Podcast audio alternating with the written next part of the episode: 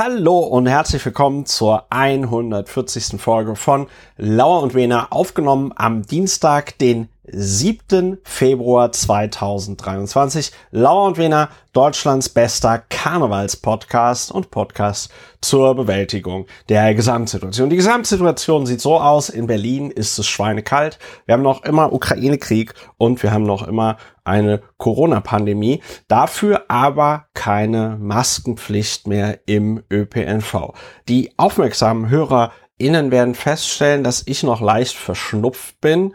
Ähm, das Nase hochziehen und Husten werde ich aus diesem Podcast rausschneiden. Äh, äh, und äh, langjährige HörerInnen wissen auch, dieser Podcast äh, ist kein Monolog äh, nur von mir, sondern ich habe auch einen Podcastpartner, den Berliner Strafverteidiger Dr. Ulrich Wehner, mit mir verbunden über eine Telefonleitung am anderen Ende der äh, wunderschönen Bundeshauptstadt äh, Berlin. Guten Abend, lieber Ulrich. Hallo, guten Abend, lieber Christopher, du Mitglied des Wahlvolks, das regelmäßig hier zum Einsatz kommt und äh, seine Rechte versucht geltend zu machen, kann man und muss man ja in Berlin sagen. Muss und, man sagen, ja. Ja, jedes Mal zuckt es bei mir so etwas und ich möchte eigentlich aufspringen und etwas sagen, wenn du darauf hinweist, wir hätten eine Pandemie. Weiterhin, das deckt sich nicht mit allen Einschätzungen. Ich, ich möchte nur gewissermaßen äh, zu Protokoll erklären, dass ich da äh, terminologische Einwände habe, äh, die ich nicht äh, ausdiskutieren möchte. Ja, Karneval äh, zeichnet sich ab, ist äh, in, in vollem Gange. In aller Munde. In aller Munde, genau. Äh, die Jeckinnen und Jecken an Rhein und Main schwingen das Tanzbein, sind guter Laune, die tolle Jahreszeit und wie es alles Hoppeditz äh, rockt und wie es alles heißt. Ja, das sind die äh, Gesamtumstände. Gleichzeitig äh, gibt es ja ähm, wie viel 1500, 1300 Kilometer entfernt von hier äh, gibt es nicht so lustige Vorgänge. Ja, so ja. ist es, so ist es. Da sind wir. Aber wir, wir sind da. Und an dieser Stelle äh, äh, sei daran erinnert, dass die Bundesrepublik Deutschland mal Karneval abgesagt hat wegen des Irakkrieges, also des, ähm, des zweiten Irakkrieges, wenn man den Krieg Irak-Iran als ersten Irakkrieg zählt. So ändern sich die Zeiten, ne? Ja, so ist das. So ändern sich die Zeiten. Ja, äh, Wobei so ändern sich die Zeiten. Ja, gut, klar, die Zeiten ändern sich immer. Ne? Das soll man vielleicht mal nicht so einen Spruch hier. Äh ja, okay, so, das ist natürlich, das ist natürlich äh, ein Allgemeinplatz, da gebe ich dir recht, da habe ich äh, tief in die Allgemeinplatzkiste gegriffen. Nur war ja damals das ähm, Entsetzen über diesen Irakkrieg war ja in Deutschland wirklich auch aufrichtig. Also ich kann mich noch dran erinnern, wie ich damals dann äh, aufgestanden bin und äh, mich fertig gemacht habe für die Schule und äh, meine Mutter ganz konsterniert zu mir sagte, im Irak ist jetzt Krieg. Ja. ja. Also das war das, ich weiß nicht, woran das jetzt lag. Ich meine, Deutschland hat auch ähm, historisch, glaube ich, jetzt nicht so viele Anknüpfungspunkte an den Irak äh, außer dass wir da möglicherweise auch mal irgendwelche Kolonialverbrechen begangen haben. Ähm, äh, und aber irgendwie hat's hat's die Deutschen total mitgenommen.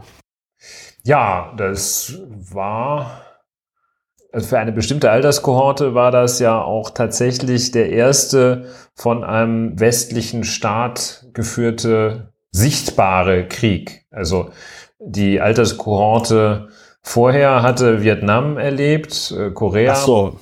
Und wir äh, dachten, zumal nach dem Fall der Berliner Mauer, dem Zerbröseln der Sowjetunion und des Ostblocks insgesamt, äh, dachte man ja, das Ende der Geschichte sei erreicht und es gebe nie wieder Krieg. Und deshalb glaube ich, man hatte lange, war man nicht konfrontiert mit Krieg zuvor gewesen. Und dann diese fürchterlichen Bilder, wo dann chirurgisches Bombing und ähnliches behauptet wurde ja. und äh, ganz, äh, ja, äh, ganz, ganz andere äh, Reaktionen, obwohl äh, weiter weg, äh, ferner, gedanklich und kulturell, ähm, ja, ja, in, interessanter Punkt. Äh, lassen wir mal so stehen, ne? dass, äh, dass man früher mal Karneval abgesagt hatte äh, wegen eines Irakkrieges. Ja.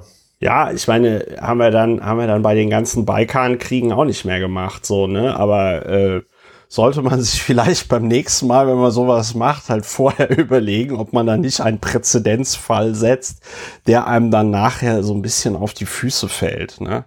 So. Ja. Weil Nun ja. man nach, so, okay. Ähm, ich sehe schon, wir können hier, auch wenn wir Deutschlands bester Karnevalspodcast sind, keine ausgiebigen Debatten über die Implikationen der, der, der, der Karnevalsabsage. Ja, wir haben das Thema angerissen, wie man ähm, so wir, wir, bleiben, wir bleiben, wir bleiben dort am Ball, wie es so schön heißt. Ja. Äh, traditionell, lieber Ulrich, erklärst du aber in diesem Podcast dann noch am Anfang, weil wir wollen ja auch ein sehr niederschwelliges Angebot sein, was machen wir eigentlich bei Lauer und Wiener? Ja, Affektregulierung mit der Methode des faktenbasierten Aufregens. Das ist das, was wir hier machen. Ein Medizinprodukt. Und das äh, funktioniert so, dass an die Stelle des Unproduktiven des niedrigen Aufregens äh, unterster Ordnung, das gerne dazu führt, dass man dann plötzlich AfD wählt oder ähnliches. An ja. die Stelle, also dieses äh, unproduktiven niedrigen Aufregens, setzen wir das die höhere Form des Aufregens, das faktenbasierte Aufregen. Und ja. das führt zur nachhaltigen Affektregulierung und äh, dazu, dass man dann besser klarkommt mit, und zwar mit was? Mit allem. Und ja, das sind wir. Ja, und äh, das ist unser Produkt. Auf die Gefahr hin, dass du mich jetzt ganz furchtbar auslachst, sagt dir die Bristoler Stuhlformenskala etwas? Auf äh, Englisch heißt sie Bristol Stool Scale. Das äh, Habe ich jetzt, äh, es war mir äh, nicht bekannt, aber ist, der Wikipedia-Eintrag äh, ja, es ist ein, erläutert es. Ist, es ist jetzt ein ist, etwas weiter Sprung, genau. Ähm, ja, und da kann man äh, Stuhltypen, also sozusagen. Ja, da kann, ja, da kann man, da kann man gucken, wie, wie gut oder wie schlecht ist es denn um ein Pupu bestellt, ja. So. Ja. Und da ist von Hartköttel bis hin zu Dünnschiss, alles dabei. Und ich habe mir überlegt, wir bräuchten so eine Bristol Stool Scale, bräuchten wir halt auch für Aufregen. Weißt du, dass wir das ja ein bisschen mehr verwissenschaftlichen, was wir bei Lauer und Wena machen. Du sagst ja auch immer, dass wir ein Medizinprodukt sind, ja. Und ich finde, dann sollte man da auch eine, eine Skala entwickeln. Damit, die Skala gibt was wieder? Die, den Grad der Aufregung? Den, den, den Grad, Grad der Entlastung? Beides vielleicht, aber auch wie, was, was für eine Form der Aufregung das ist, ne? Also, das ist ja hier. Ich finde den ähm, Vergleich so eingeschränkt äh, charmant, muss ich sagen, aber äh, ja, wieso also für, für uns beide. Äh, ja, weil die Bristol Stool Scale sich ja mit äh, allein mit der menschlichen Ausscheidung befasst und ja, ja, ja, mir geht's ja auch nur ums Prinzip. Ich sage ja nicht, dass ich das Ziel habe, dass dieser Podcast die weil halt Bristol die einzige Skala, die dir so eingefallen ist auf Anhieb. Ja, weil sie ja. so schön, nee, es ist nicht die einzige Skala, die mir so. eingefallen ist, aber es ist halt die Skala, finde weil ich. Weil gerade kein Thermometer am, da war. Die, die am prägnantesten, die am prägnantesten ist, weil sie eben so bizarr ist. Ja, ja, so. das ist natürlich auch eine Nominalskala. Ne? Die haben ja, sind ja begrenzt in ihrer Aussagekraft. Und äh, naja, wenn, naja. Wir, wenn wir uns. Äh, werden wir in Klausur gehen. Wir bleiben dran.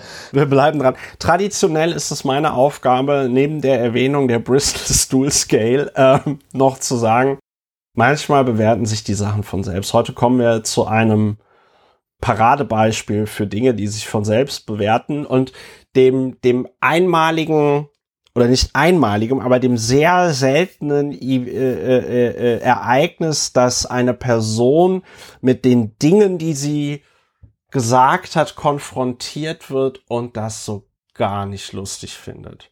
Aber äh, bevor ich hier zu viel teasere und die HörerInnen vor Aufregung und Neugier am Podcast-Abspielgerät explodieren, kommen wir noch zu unserer sehr beliebten Kategorie, worüber wir äh, nicht reden. Das, äh, was soll das sein? Manchmal muss man über Dinge reden, um nie wieder über sie reden zu müssen. Das äh, nennt sich strategisches Schweigen. Gewisse Botschaften werden heutzutage so designt, dass sie besonders aufregen und dadurch in zum Beispiel den sozialen Netzwerken verfangen, sich dort viral verbreiten, viral gehen, wie es äh, neudeutsch heißt. Und äh, dem wollen wir einen Riegel äh, vorschieben. Und es gibt aber auch andere Dinge, über äh, die, die man nicht reden sollte. Äh, einmal, weil äh, ähm, einmal, weil was hatten wir noch? Also weil sie, weil sie sehr, weil sie sehr dumm sind und aber auch eben, weil sie sehr unwichtig ist, äh, sind. Zum Beispiel so die Kategorie äh, Frostbitten Penis. Das ist auch ein Wort, das werde ich nie wieder vergessen. Aber man muss, man muss nicht alles, jedes Wort, was man sich in seinem Kopf vorstellen kann, man muss es nicht immer laut sagen. ja, und ja, manchmal ähm, kommt man nicht umhin, aber äh, man muss nicht, in der Tat. Also, man muss nicht. Ja. Wir haben heute da eine, äh, ja, noch eine neue Facette in dieser Rubrik, dass ähm, nicht drüber reden ist ja auch ein Schweigen. Und äh, Schweigen sollte man in vielen Fällen tatsächlich, kann man gar nicht hoch genug einbewerten, denn äh, Schweigen ist eine der Voraussetzungen äh, für Zuhören auch und äh, für ja. Abwägen. Und äh, Zuhören ist eine Eigenschaft, die schon immer, ich will gar nicht sagen, es wird immer schlimmer, aber schon immer äh, in größerem Maße erforderlich war, als sie tatsächlich geübt wurde äh, und vorhanden war. Also ähm, das nicht drüber reden äh, ist äh, Schweigen und es öffnet Raum zum Zuhören und zum Reflektieren, ein Reflexionsraum sozusagen. In äh, dieser Kategorie haben wir heute ein Beispiel des nicht drüber Redens und ähm, äh, ist ausnahmsweise tritt Friedrich Merz an in dieser, äh, in dieser Rubrik. Äh, aber ausnahmsweise. Ausnahmsweise insofern, als dass er nicht mit irgendeiner reinen Impertinenz, mit der er nur Aufmerksamkeit erhaschen will, antritt in der Rubrik, sondern mal mit einem, ähm, ja, mit einer Abwandlung seiner eigenen, ähm, seines eigenen Modus operandi. Seines eigenen MO, yes, indeed. So, äh, ich äh, referiere kurz, worüber wir äh, im Zusammenhang nicht reden. Äh, es ist der Zusammenhang der Außenministerin Frau Annalena Baerbock, ähm, die hatte ein äh, Statement geäußert in so einer frei formulierten Fragestunde im Europaparlament in Straßburg. Und da, das ging auf Englisch und das ja, ist auch alles nicht so einfach. War auch ein bisschen genervt. Und äh, dann stand sie da so, äh, viele Leute sagen, ist ja ganz toll, dass sie sich da so ins Feuer schmeißt, so undiplomatisch, super, super, super. So, und dann hat sie gesagt, ähm, denn äh, hat so zu Russland, Ukraine und so weiter äh, sich geäußert und gesagt, diesen einen Satz, der dann viral ging, denn wir kämpfen einen Krieg gegen Russland und nicht gegeneinander. So. Auf Englisch. Yes, indeed. Und ähm, das hat für, äh, für Aufregung gesorgt. Die russische Propaganda hat es äh, sehr schnell aufgegriffen und gesagt, aha, jetzt, Dankbar dankbar. Jetzt lässt, äh, jetzt lässt äh, der Westen die Maske fallen und dahinter verbirgt sich die Fratze des Imperialismus und so weiter und so fort. Und dann kam Friedrich Schmerz. Ne? Und dann, dann kam Friedrich Schmerz, unser großer Staatsmann, und sagt, Außenministerin Baerbock hat sprachlich nachlässig ein Narrativ bedient, das Gegner unserer Hilfe für die Ukraine nur zu gern aufnehmen. Und Außen- und Sicherheitspolitik, die um die Zustimmung der Bevölkerung in schwierigen Zeiten ringt, kann so nicht gelingen. So. Ein Narrativ bedient, das Gegner unsere Hilfe für die Ukraine nur zu gern aufnehmen. Und da kommt der Punkt, wo man sagt, also da hättest du dann ja insgesamt doch besser geschwiegen äh, und äh, reflektiert ähm, und hättest dann vielleicht kapiert, dass man mal sagen muss, auch wenn man in der anderen Partei ist und in der Opposition, dass man dann einmal sagen muss, ich weiß aber, wie sie es gemeint hat und ich weiß nämlich, wie es ist. Wir sind ja gar nicht im Krieg gegen die Ukra gegen äh, Russland.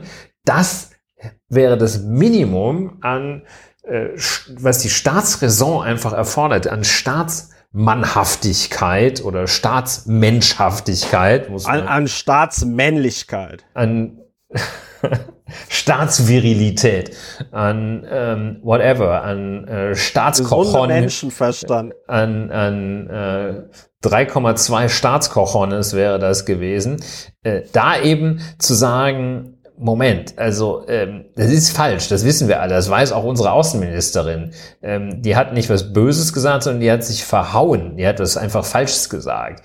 Und ja. äh, das hat mich, das hat mich sehr äh, betroffen gemacht. Nee, das hat mich äh, ziemlich angewidert fast schon, ja, dass der okay. nicht dieses ja. Maß an, an, an Größe und Überblick hat, ähm, dass es ihm noch nicht mal erlaubt, äh, da eine Minimalkonzession zu machen, die ja sogar sein Argument noch besser, sein, sein, ja. da hätte er ja nicht nur in meinen Augen, sondern auch in den Augen der Leute, auf die es ihm ankommt, äh, hätte er ja besser dagestanden, wenn er da noch diesen Schlenker gemacht hätte, statt ja, zu sagen, ja, ja, die Annalena Baerbock, ne, das, jetzt spielt sie da äh, dem Russen in die Hände. Dem äh, Russen? Nein, sie, man hätte es ja auch wirklich schön, weil es, es war ja auch doof, ne? also man hätte es auch schön ähm, man hätte es tatsächlich schön nutzen können, da irgendwie die Kompetenz anzuzweifeln und sowas. Ne?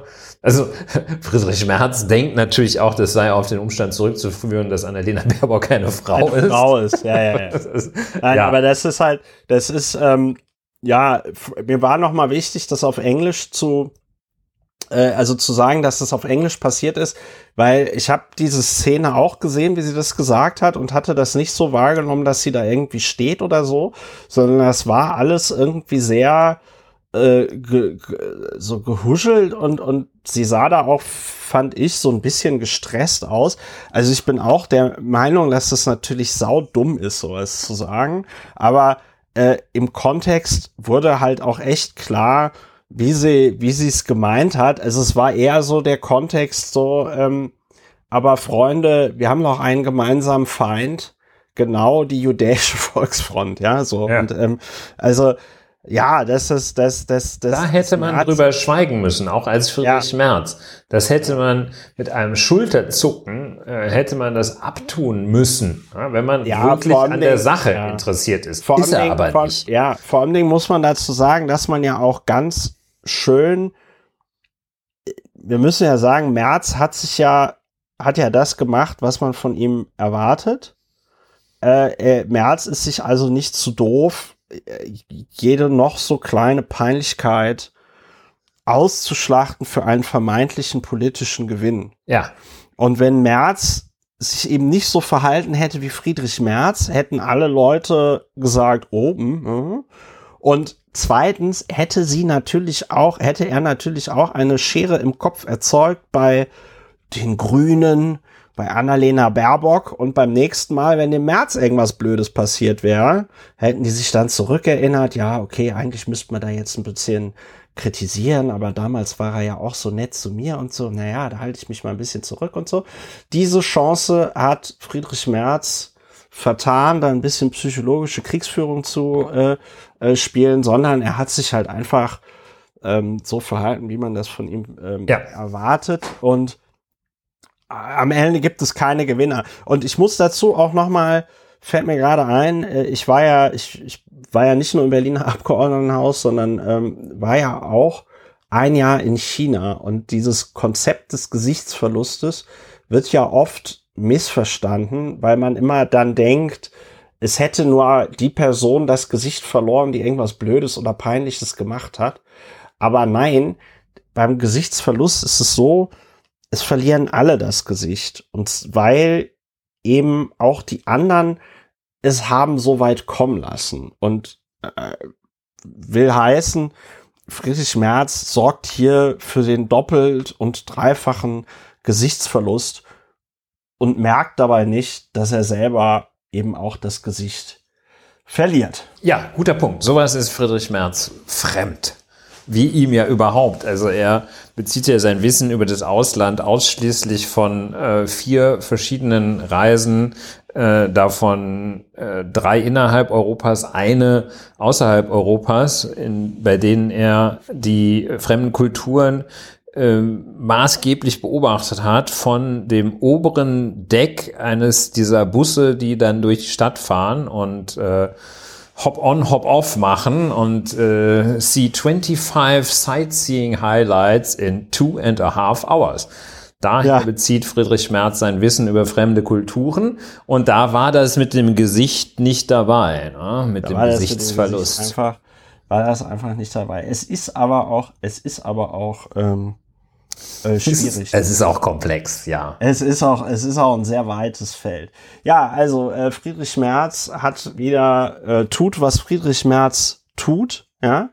Und äh, ich glaube, wir haben auch alles dazu gesagt. Ja. Oder ich meine, Der wir reden Kater heute noch, lässt das, kann das Pausen nicht sein lassen. Wir, wir reden heute noch sehr viel über Friedrich Merz. Ähm, so, äh, kommen wir zu einem anderen äh, Thema, über das wir nicht reden ähm, der Kulturkampf. Das, das, der Kulturkampf. Und zwar, Kulturkampf. ja, ich, ich, ich versuche das noch, ich bin im, in meinem Kopf, ist noch immer die Bristol Poop Scale, muss, muss mir verzeihen, Ulrich, aber ähm, äh, ich versuche gerade, ich versuche gerade zu kategorisieren, welche Art von ähm, von nicht äh, drüber reden das ist und ich glaube, es ist einfach eine eine Dummdreistigkeit, die man einfach nicht weiter wiederholen sollte, weil man dadurch einfach alles äh, schlimmer macht. Ähm, es ist ja so, dass die FDP, äh, wer es noch nicht gemerkt hat, sie ist tatsächlich an dieser Bundesregierung beteiligt.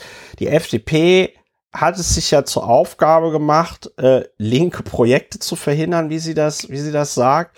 Und ähm, sie hat das Verkehrsministerium und ein, ein ganz wichtiger Baustein in der Mobilität für die FDP ist noch immer der privat besessene Pkw mit Aufpassen Verbrennungsmotor.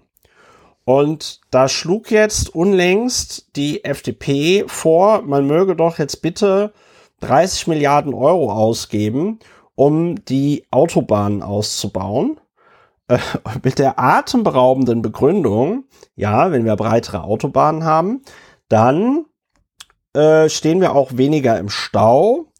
Und wenn die Autos schneller ans Ziel kommen und nicht so lange im Stau stehen, dann verbrauchen sie ja auch weniger CO2 und das führt zu CO2-Einsparungen. das, das ist tatsächlich die Argumentation der FDP.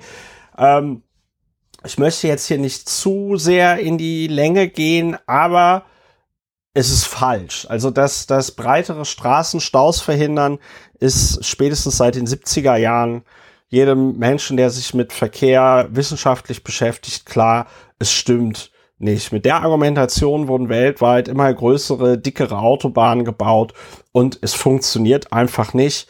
Staus kommen anders zustande. So, nun gibt Christian Dürr, der Fraktionsvorsitzende im äh, Deutschen Bundestag der FDP gibt ein Interview und zwar dem Redaktionsnetzwerk Deutschland.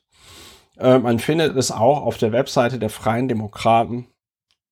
Dürr-Interview, Doppelpunkt, ein Kulturkampf gegen das Auto bringt nichts. Ähm, es ist auch, Klammer auf, sehr lustig, weil ich glaube, die einzigen, die von einem Kulturkampf gegen das Auto sprechen, sind äh, sind Leute von der FDP und von der CDU. Ich habe noch nie jemanden, der eine Verkehrs, der die Verkehrswende möchte, davon reden hören, dass irgendjemand einen Kulturkampf, dass man einen Kulturkampf gegen das Auto führt. Also weiß Der sagt auch niemand, dass es ein Kulturkampf, dass die, die anderen einen Kulturkampf für das Auto führen. Das sehen die nur selber. Hm. Ja, ich, ich, es ist auch Quatsch. Also ich mir ist in dem Zusammenhang auch nicht klar, was ein Kulturkampf. ja. ja, mir ist in dem Zusammenhang auch nicht klar, was der Kulturkampf sein soll, wenn man sagt, wäre es nicht schön, die Autokultur. Wenn, wenn unsere, wenn unsere, wenn unsere Innenstädte so aussehen wie Amsterdam und nicht wie, weiß ich nicht, äh, Yorkshire in den 70er Jahren oder so. Naja, jedenfalls gibt es dann dort einen großen Block, in dem Dürr äh, was sagt. Mh, mm, die Frage ist im Koalitionsvertrag ist von systemrelevanten Bahnstrecken, Strommasten und Ingenieursbauwerken die Rede, nicht von Autobahnen. Ähm, und da sagt er jetzt, da geht es um Projekte, die einzeln vom Bundestag beschlossen werden. Wir wollen aber insgesamt schneller werden und deshalb ist von der Planungsbeschleunigung richtigerweise auch keine kein Verkehrsträger ausgeschlossen, Ausrufezeichen, denn wir müssen auch beim Straßenausbau schneller werden. Wenn ein Straßenbauprojekt möglichst langsam realisiert und besonders teuer wird, ist das doch nicht gut. In Staus wird viel CO2 produziert, das schadet der Umwelt. Eine Windkraftanlage muss auch transportiert werden. Das geht in der Regel nur über die Autobahn. Es ist eine Illusion zu glauben, dass Autobahnen heute weniger gebraucht werden als früher und Pkw können durch synthetische Kraftstoffe klimaneutral werden. Uns eint doch, dass wir die Klimaziele erreichen wollen. Ich verstehe die Zurückhaltung der Grünen da nicht. Die führen eine rückwärtsgewandte, konservative Debatte, aber ein Kulturkampf gegen das Auto ja. bringt doch mhm. nichts. Ja. Ulrich, wenn du sowas hörst, was macht das mit dir? Kriegst so einen Hals. Also das ist ähm, ja, es ist eine, das ist eine in Teilen, in erheblichen Teilen ist es eine Beleidigung der Intelligenz der Zuhörer. Das ist ja ein ja. bisschen an der, das ist ja, das sind ja Tricksereien. Ne? Also ja. Äh, das sind Trickargumente, rhetorische, argumentative Tricks sind das. Und ja. zwar äh, nicht Kniffe, sondern äh, Tricks, um zu täuschen. Äh, ob jetzt bewusst oder nicht, das will ich gar nicht mal, das ist halt aus Ideologie geboren und äh, deshalb ist da jedes äh, Mittelrecht, auch jedes Argumentative.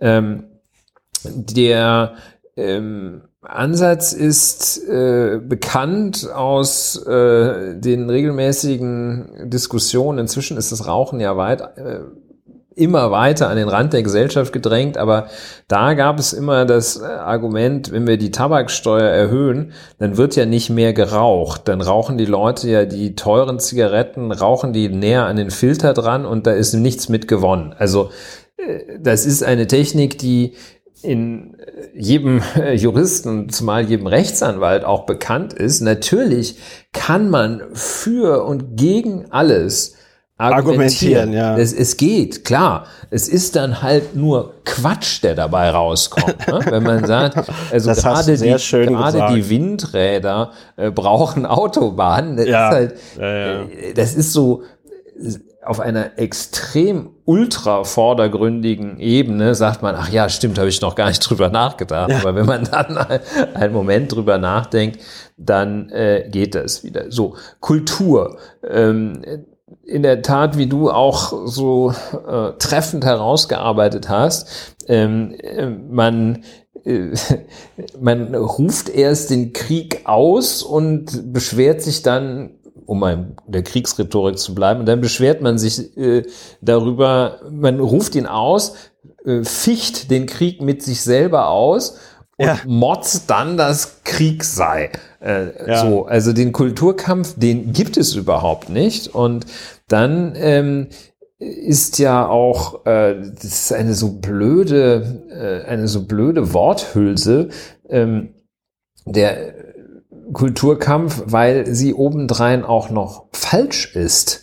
Äh, und also jetzt nicht nur sachlich falsch, dass es keinen Kulturkampf gibt, sondern der Begriff Kultur ist an dieser Stelle einfach auch äh, äh, unsinnig. Ähm, selbst wenn man so den äh, alltagssprachlichen äh, Begriff äh, nimmt, also äh, das, was hier Herr Dürr und auch Herr Wissing, der dummerweise Verkehrsminister ist, was die sagen, das wird ja nirgendwo im Feuilleton stehen. Ne?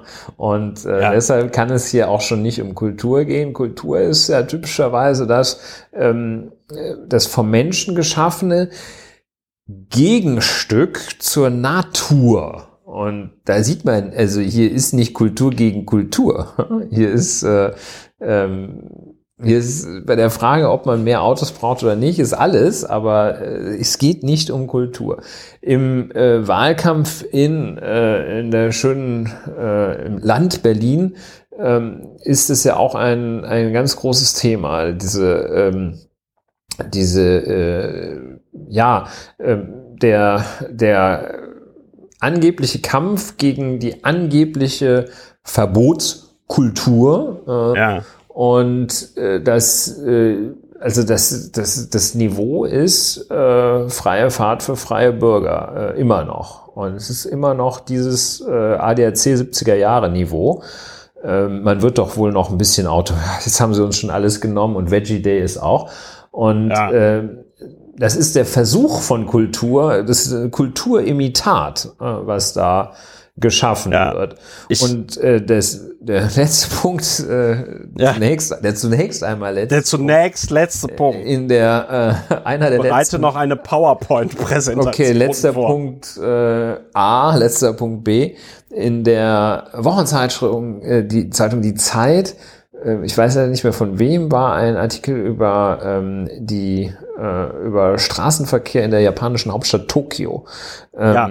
Viel weniger äh, Fahrzeuge, viel bessere Luft als in äh, Städten erst recht dieser Größe, aber auch in Städten, in denen es die wesentlich kleiner sind äh, und äh, in denen es weniger Autos gibt. Ähm, weil einfach einige äh, ganz äh, kluge Dinge dort gemacht werden. Zum einen äh, ist es also kulturell für Japaner offenbar äh, eingängiger zu sagen, hm, wenn ich äh, in der in, in der engen Stadt, wenn wir uns da alle kleine Autos kaufen, geht's vielleicht für alle besser, als äh, ja. wenn sich die, die es leisten können, Riesenkarren Panzer kaufen. kaufen. Ja. Und äh, das ist so das eine. Dann gibt es aber da auch äh, äh, rechtliche Maßnahmen, die äh, geschildert wurden, dass du da ein Auto nur zugelassen bekommst, ja, ja, Tokio, wenn du einen Parkplatz hast, wenn ja. du einen Parkplatz nachweist. So, hm. Ähm, hm. Das äh, lässt sich doch hören. Ne? Und mit Parkplatz ist in Tokio nicht äh, irgendwas auf der Straße gemeint, sondern da ist in der Regel ein Garagenplatz. Ja, und keine, wie man so schön sagt, da ist der Deutsche ja sehr kreativ, wenn es ums Auto geht, keine Laternengarage. Ja. Und, ja. und ähm, ja, so geht das da. In Berlin ist jetzt äh, zumindest äh, spürbar, dass die Verwarnungsgelder für das Falschparken äh, in bestimmten Zonen der Stadt, in denen, Achtung, ich äh, muss mich jetzt als etwas ignorant aus, outen, ich auch ab und zu parke. Äh, ja. Es ist so wie die, äh, wie die Last Generations äh, Urlaub in Thailand macht. Ähm, ja. Naja, äh, Hölzchen, Stöckchen. So, ähm, da ist jetzt dann äh, das Verwarnungsgeld für Parken ohne äh, Entrichtung der Parkgebühren ähm, von zuvor, also wirklich vollkommen lächerlichen 10 Euro, ja. äh, immerhin auf 20 Euro erhöht worden. Ah, das Und, trifft äh, natürlich das, die SUV-Fahrer äh, sehr. das ist, äh, also da ist, ist es mit der Freiheit nicht mehr lange hin. Also, äh, so jetzt der wirklich allerletzte Punkt äh, aus demselben Formenkreis äh, des, äh, des rein gedanklich stattfindenden Kulturkampfes kommt Volker Wissing, der, das habe ich also auch wirklich schon viele Jahrzehnte so nicht mehr gehört, der sagt, also oh, hier die neue geplante EU-Abgasnorm Euro 7, äh, die kostet Arbeitsplätze für die deutsche Automobilindustrie.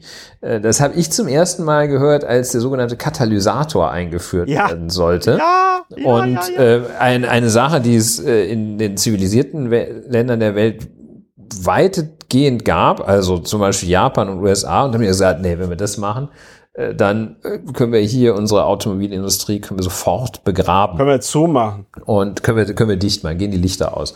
Und äh, also das muss eigentlich äh, ja, das, das, das darf man nicht machen, sowas. Ne? Und äh, da gab es dann eine sehr, sehr kluge Bemerkung von, fand ich jedenfalls sehr klug, von Bernd Ulrich, der gesagt hat, ähm, sag mal, hier mit seinen Arbeitsplätzen bei strukturellem Arbeitskräftemangel, ähm, wie kann man, kann man dieses Argument eigentlich so noch bringen? Und äh, ja.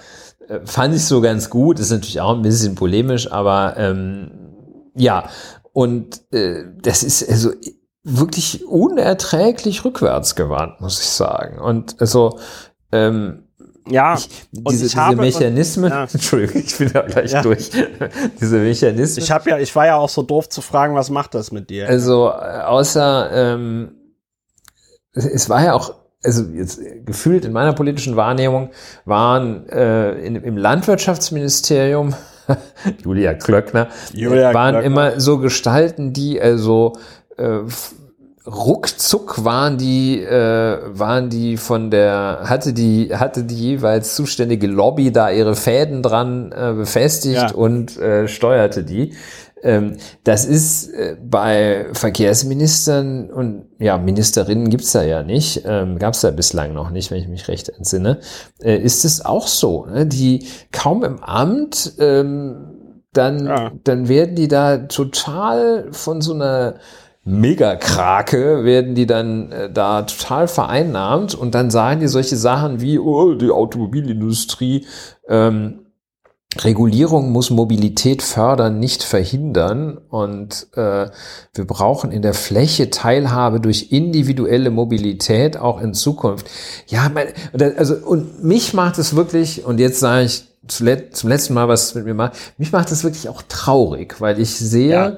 Wie da Chancen vertan werden, wie da äh, ja, Chancen verpasst, haben, die in ja. andernorts auch so so gut und schön sind. Äh, ja. Ich ich fasse es nicht. Ne? Wir haben fünf, so. wir haben fünf, wir haben fünf nach zwölf, wir haben fünf nach zwölf und äh, äh Volker Wissing sagt im Grunde genommen, komm, wir lass uns doch noch lass uns doch noch ein paar Briketts in den Ofen schmeißen. Es ist noch nicht, es ist noch nicht heiß genug. Und ähm, ich habe jetzt mal, weil es mich wirklich irgendwie umgetrieben hat, ich habe jetzt mal nachgeguckt, was denn jetzt Kulturkampf heißen soll.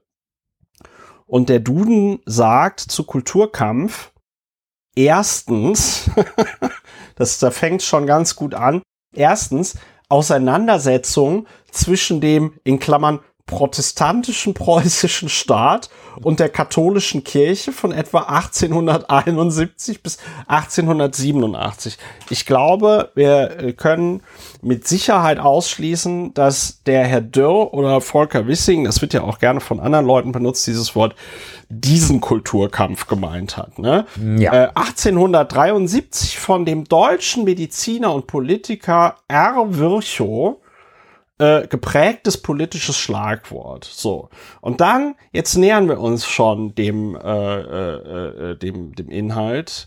2a äh, Kampf bestimmter Kulturkreise gegeneinander. Das finde ich, kann man auch noch weitestgehend ausschließen, es sei denn, man möchte jetzt sagen, dass FDP-Mitglieder und deren Wähler ein Kulturkreis sind, der jetzt von, weiß ich nicht, Leuten, also schöne Innenstädte, ja der schöne in die schöne Innenstädte haben wollen, äh, äh, verschieden ist. Und dann haben wir noch ähm, B Auseinandersetzung über kulturelle, ethische, soziale und andere Fragen innerhalb einer Gesellschaft, einer Gruppe oder ähnliches. So. Und also Automobile gehören in meinen Augen weder für kulturelle, zu kulturellen, ethischen oder sozialen Fragen. Also, wenn man ja, die Mobilität ja. Mhm. noch, wenn man die Mobilität noch weiter nimmt, könnte man sagen, es ist eine soziale Frage. Ja, aber eigentlich finde ich, passt das Wort Kulturkampf nicht sehr gut hin, weil es impliziert auch, es gäbe da eine Wahl. Und man muss ja leider an der Stelle auch noch mal sagen, bei der Mobilität und bei vielen anderen Fragen, die den Formkreis der Klimakatastrophe streichen, ist die Zeit, sich Dinge aussuchen zu können, ist halt einfach vorbei. Ja, da gibt es, da gibt es äh, CO2 reduzieren oder stirb. Gibt's nicht mehr große Auswahl und Diskussionsmöglichkeiten. Ja. Und ähm, genau dagegen ähm, versucht mit unlauteren Mitteln sich die, der Verwender, versuchen die Verwender des Begriffs Kulturkampf sich zu wehren. Denn ähm, indem man das zum Kulturkampf erklärt, den man natürlich ja. nicht selber angefangen hat, sondern die anderen die, das waren handeln ja die anderen, ja, kulturkämpferisch, entzieht man das am Ende äh, wiederum der Diskussion. Man sagt, das ist ein Kulturkampf, den die anderen angezettelt haben ja. und wirft, indem man es Kulturkampf als Kulturkampf klassifiziert, wirft den anderen unlautere Vorgehensweise zu, denn das Mittel der Auseinandersetzung in unserem demokratischen Staat ist nicht der Kampf, äh, sondern die Sinne, Debatte. sondern die Debatte und das Ringen äh, um die Argumente. Und hier wird gesagt, weil sie keine Argumente haben, wird das natürlich gemacht. Hier wird gesagt, ähm, da reden wir gar nicht drüber. Das ist ja ein Kulturkampf, den ihr da angezettelt habt. Äh, das geht so nicht. Da können wir nicht drüber reden. Und ja, ähm, ja das, ist, das ist wirklich das ist die allerletzte Rückzugslinie, sozusagen die letzte Patrone. Ähm, das wiederum schafft Hoffnung. Es ist wirklich die letzte Patrone im äh, im Revolver äh, der, ähm, der Autofetischisten. Der ähm, Kulturkämpfer von der, der FDP. Der, der Kulturkämpfer, äh, der, ja, der, der Niedrigkulturkämpfer von der FDP, die letzte Patrone, weil ähm, dahinter steht ja nichts mehr. Und diese Sachen wie, ähm, ja, wenn man, wenn, wenn die Autobahn breiter ist, steht man nicht so lange im Stau und verbraucht und alle weniger Benzin ist dann ähm, Es ist also so ein bisschen, nachts, nachts ist kälter als draußen, ja, ja.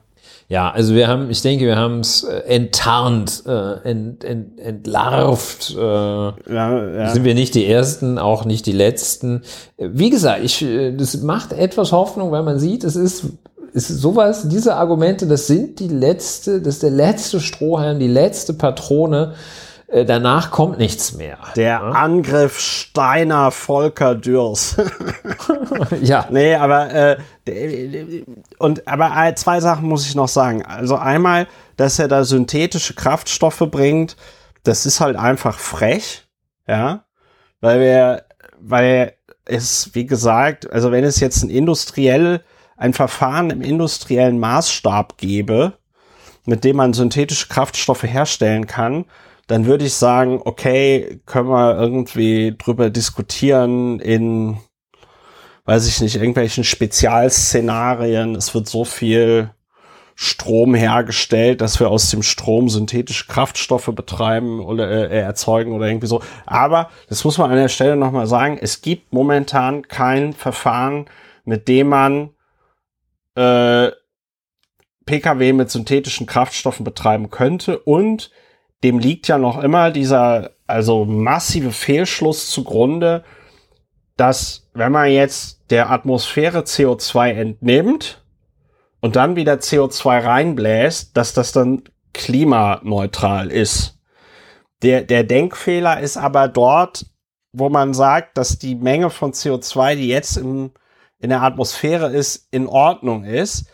Die Wahrheit ist, wenn man das jetzt zum Beispiel mit einem Kontostand vergleichen wollen würde, wäre halt, dass unser Konto arg im Minus ist. Wir haben eine Milliarde Euro Schulden, heben nochmal 100 Euro ab und zahlen dann nochmal, weil wir irgendwo anders 100 Euro verdient haben, 100 Euro drauf und sagen dann, das ist schuldenneutral, aber eigentlich ist halt, eigentlich ist halt das Konto noch immer mit einer Milliarde Euro im Minus. So. Ja, Erstens, jetzt habe ich jetzt habe ich es auch verstanden. ja, also du das ist halt das ist halt einfach Quatsch, wenn du bei wenn du bist halt trotzdem bankrott. Ja, ähm, das, das ändert halt nichts an deiner Situation. Das heißt, wir müssen ja nicht nur CO2-neutral sein, in Anführungszeichen, sondern wir müssen ja dass die Treibhausgase in der Erdatmosphäre massiv reduzieren. Und dann uns doch, dass wir die Klimaziele erreichen wollen. Das ist halt einfach gelogen. Das ist halt gelogen. Die FDP möchte die Klimaziele nicht erreichen. Das sagen sie ja auch, weil sie ja ständig mit ihren komischen Innovationen und so kommen. Und dann haben wir noch, äh, und das ist dann, glaube ich, tatsächlich Gaslighting. Ich verstehe die Zurückhaltung der Grünen nicht. Die führen eine rückwärtsgewandte, konservative Debatte. Und also gerade ja, den Grünen, den gerade den Grünen in Sachen Klimawandel zu unterstellen, sie würden eine konservative, rückwärtsgewandte Debatte führen, wenn man selber derjenige ist, der direkt aus den 70er Jahren kommend sagt, jeder braucht am besten fünf Autos und die müssen alle auf Autobahnen fahren, die einen Kilometer breit sind, damit auch bloß keiner im Stau steht. Ja. Idealerweise mit Braunkohleantrieb. mit, mit, mit Braunkohle, Braunkohle, die mit Plutonium gestreckt ist, ja. Also, damit, damit wir nicht nur, damit wir nicht nur CO2, damit wir nicht nur CO2 in der Luft, sondern auch Strahl, Strahlung in der Luft haben. Also es ist einfach, es ist, es ist wirklich, es ist wirklich schlimm. Und ich meine, dieser Mann ist der Fraktionsvorsitzende einer Regierungspartei einer G8-Nation, ne? Muss man sich auch mal, muss man sich auch mal auf der Zunge zergehen lassen. So, Christian ja, Dürr. Christian Dürr. Und Gut. der Kulturkampf der FDP gegen die Realität. Ja. Anführungsstriche Kulturkampf. So, ja, Anführungsstriche. Ja, komm, so, lass uns, komm, lass, komm, wir, wir, müssen uns ja. davon lösen. Wir, wir, wir, müssen uns davon lösen. Wir kommen, wir kommen äh, zu einer neuen Kategorie, ganz kurz. Äh, Gegenstände der Woche. Ja. Es gab diese Woche zwei sehr schöne Gegenstände. Wir wollen kurz reden drüber. Äh, der erste Gegenstand der Woche wäre der chinesische Spionageballon, ja. äh, der da also gemütlich in vier Tagen über die Vereinigten Staaten von Amerika äh, drüber gewabbert ist und den man nicht abschießen konnte, weil äh, diese, diese Aufhängung unter dem chinesischen Spionageballon, also das Spionagegerät war, wenn ich das richtig verstanden habe, so groß wie drei Busse. Ja, also das kannst du nicht mal eben abschießen, auch wenn es Donald Trump natürlich äh, gefordert hat. Und ähm, als dann der Ballon über dem Atlantik war, hat Joe Biden den Befehl gegeben, ihn abzuschießen. Und das sah auch sehr interessant aus. Also man sieht da wieder dieses, dieser Düsenjäger da so fliegt und dann sieht man wieder so eine Rakete fliegt und dann macht dieser Ballon so puff, wie man das von so einem Ballon kennt und alles fällt runter. Ähm, ja, das ist einmal ein Gegenstand der Woche. Willst du noch irgendwas zum chinesischen Spionageballon sagen? Äh also ich, ich kann noch meine äh, mittelmaßmäßig maßgeblich äh, ähm, den Erkenntnisgewinn äh, schildern, den ich hatte. Ähm, also die Berichterstattung ging gefühlt drei Tage lang. Äh, davon habe ich zweieinhalb Tage äh, von meinem geistigen Auge also eigentlich eher so auf der Größe eines äh, Kindergeburtstagsballons äh, gedacht äh, und äh, oder so sagen wir mal so ein so, so ein bisschen so ja, sagen wir so wie fünf Luftballons die Größe.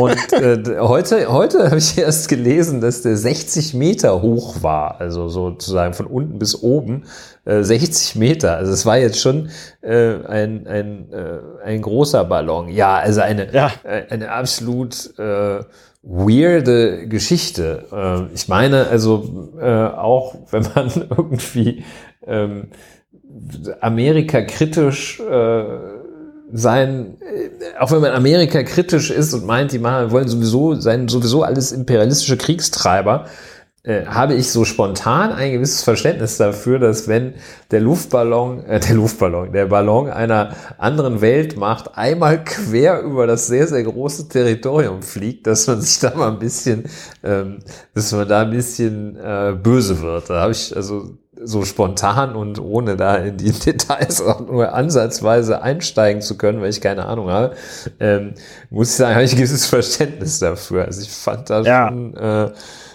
ist, warum finden wir das äh, so erstaunlich? Es, äh, es hat also gefühlt hat es absurde Züge äh, für mich. Ja, also ich habe das auf dem Kurznachrichtendienst Twitter so zusammengefasst. Wofür brauchen die Chinesen einen Spionageballon, um die Leute äh, über die in China gebauten iPhones abzuhören oder so? Verstehst du? Also ähm, die Chinesen sind mittlerweile technisch so stark, dass man sich, dass man sich fragt, ja, wofür brauchen die denn jetzt einen Ballon? Die haben Satelliten, die haben wahrscheinlich in allen möglichen elektronischen Geräten aus China irgendwelche Hintertüren. Äh, wenn die Chinesen TM irgendwas ausspionieren oder abhören wollen, dann, dann schaffen die das. Dann brauchen die da nicht einen 60 Meter hohen Ballon, an dem unten, an dem unten sowas dranhängt, was so ein bisschen aussieht wie die ISS, ja, so. Und ähm, das, das war einfach so, es war so ein bisschen Slapstick. Ich habe mir irgendwie so gedacht, der einzige Grund meiner Meinung nach, warum das passiert sein könnte, wäre, dass die Chinesen vermutet haben, dass die Amerikaner irgendein besonderes Gerät haben, mit dem die solche Spionageballons ab äh, äh, also runterholen können. Und dann haben die gesagt, komm, dann schicken wir mal einen Ballon rüber, nur mal um zu gucken, ob die das, ob die das besondere Spionageballongerät benutzen oder ob sie noch ein, einfach normal abschießen. Ja. ja. Und ähm, also das hat alles vorne und hinten keinen keinen Sinn, keinen Sinn ergeben. Ja. Vielleicht war es ein Unfall, vielleicht war es ein Studentenscherz, ich weiß es nicht. Es ist alles so. Es passt so aber ganz gut in eine, unsere Zeit. Sehr, sehr große ähm, Hochzeits. Äh, ja. Ähm, Gender Reveal Party. Ne, ne, Gender Reveal Party, ne, wie heißen denn diese Dinger? Ähm, die in Krefeld auch auf das Affenhaus geflogen sind. Äh, Ach, diese, diese, äh, diese Neujahrslaternen. Ja, ja, so. also Himmelslaternen, genau. Himmelslaternen. Ja, das passt ja zur chinesischen Kultur. Eine sehr Kultur. große chinesische Himmelslaternen. Eine sehr große, es war halt, äh, es war auch eine große Veranstaltung. An, anlässlich des, anlässlich des chinesischen Neujahrs, ja. Ich meine, Wahrscheinlich das, stand das, unten eine sieben Meter hohe Kerze drin. Ja, das war, das wäre allerdings noch mal sehr viel, das wäre noch mal, finde ich, Humor von Seiten Chinas gewesen, wenn die gesagt hätten, nee, nee, also ihr versteht das falsch. Das ist, das ist kein Spionageballon, das ist einfach eine sehr große. Zahlreiche Him Glückskekse fielen in den Ozean. Ja, jetzt, jetzt sind die ganzen Glückskekse, die ihr essen, das sollte eigentlich ein Geschenk sein, ja. Ähm, ja, das wäre, ja. Ja, okay. das wäre nochmal großer Spaß gewesen, aber, ähm, anscheinend fühlte man sich äh, in äh, China nicht zum Scherzen veranlasst. Ja, äh, und dann anders als in Aachen, um das schon mal zu sagen, ja. anders als in Aachen. Wir, wir haben aber, bevor wir zu wirklich das ist dem die Woche Highlight der dieses ja. dieses dieses Podcast kommen, Ulrich wollte auch noch über ähm, über eine Cäsiumkapsel in Australien ja, reden. Äh, auch das ähm, ein ja ein eine Geschichte, die viele, äh, jedenfalls auch ich, äh, so noch nicht erlebt hatten. Ähm, Im Bergbau äh, werden aus irgendwelchen Gründen, ähm, die du vielleicht äh, sogar etwas besser kennst, äh, als Technikhistoriker, äh, radioaktive Substanzen eingesetzt, so auch in Australien. der riesen Bergbaukonzern Rio Tinto heißen sie, glaube ich. Ähm, hatte also äh, auch äh, die ähm, radioaktive Cäsium 137 Kapsel eingesetzt äh, für Zwecke des Bergbaus und dann waren sie irgendwo fertig, äh, hatten die Grube erschöpft oder was auch immer. Äh, jedenfalls packt, packen die Leute da bei den Rio Tinto Bergwerken in der Pilbara Region im Norden die Sachen zusammen, packen auch diese äh, diese Cesium 137 Hülle äh, in so ein kleines Etui auf dem LKW und ähm, ja, äh, dann äh, fahren die da äh, 1400 Kilometer ähm, sind am 12. Januar da und ähm, offenbar hatten sie irgendwie den LKW ein bisschen stehen lassen. Am 25. Januar beim Entladen des LKWs haben sie dann bemerkt, dass, dass die kleine Cäsiumkapsel fehlt. Kleine Cäsiumkapsel. Die, und die Cäsiumkapsel. Kinderland abgeholt werden. Genau. Und die Cäsiumkapsel ist wirklich sehr klein. Die ist sechs mal acht Millimeter groß. Oh, ne? Also, Aber ist halt ist, sehr strahlend, ne? das ist so ungefähr, äh, ja, das, ich denke mal, das ist so das, wenn man einen normal kleinen Finger hat und nimmt so die Fläche bis zum Nagel, äh, vom, vom Nagelende bis zum Nagelbett. Äh, das ist so, so die Cäsiumkapsel, sieht man dann.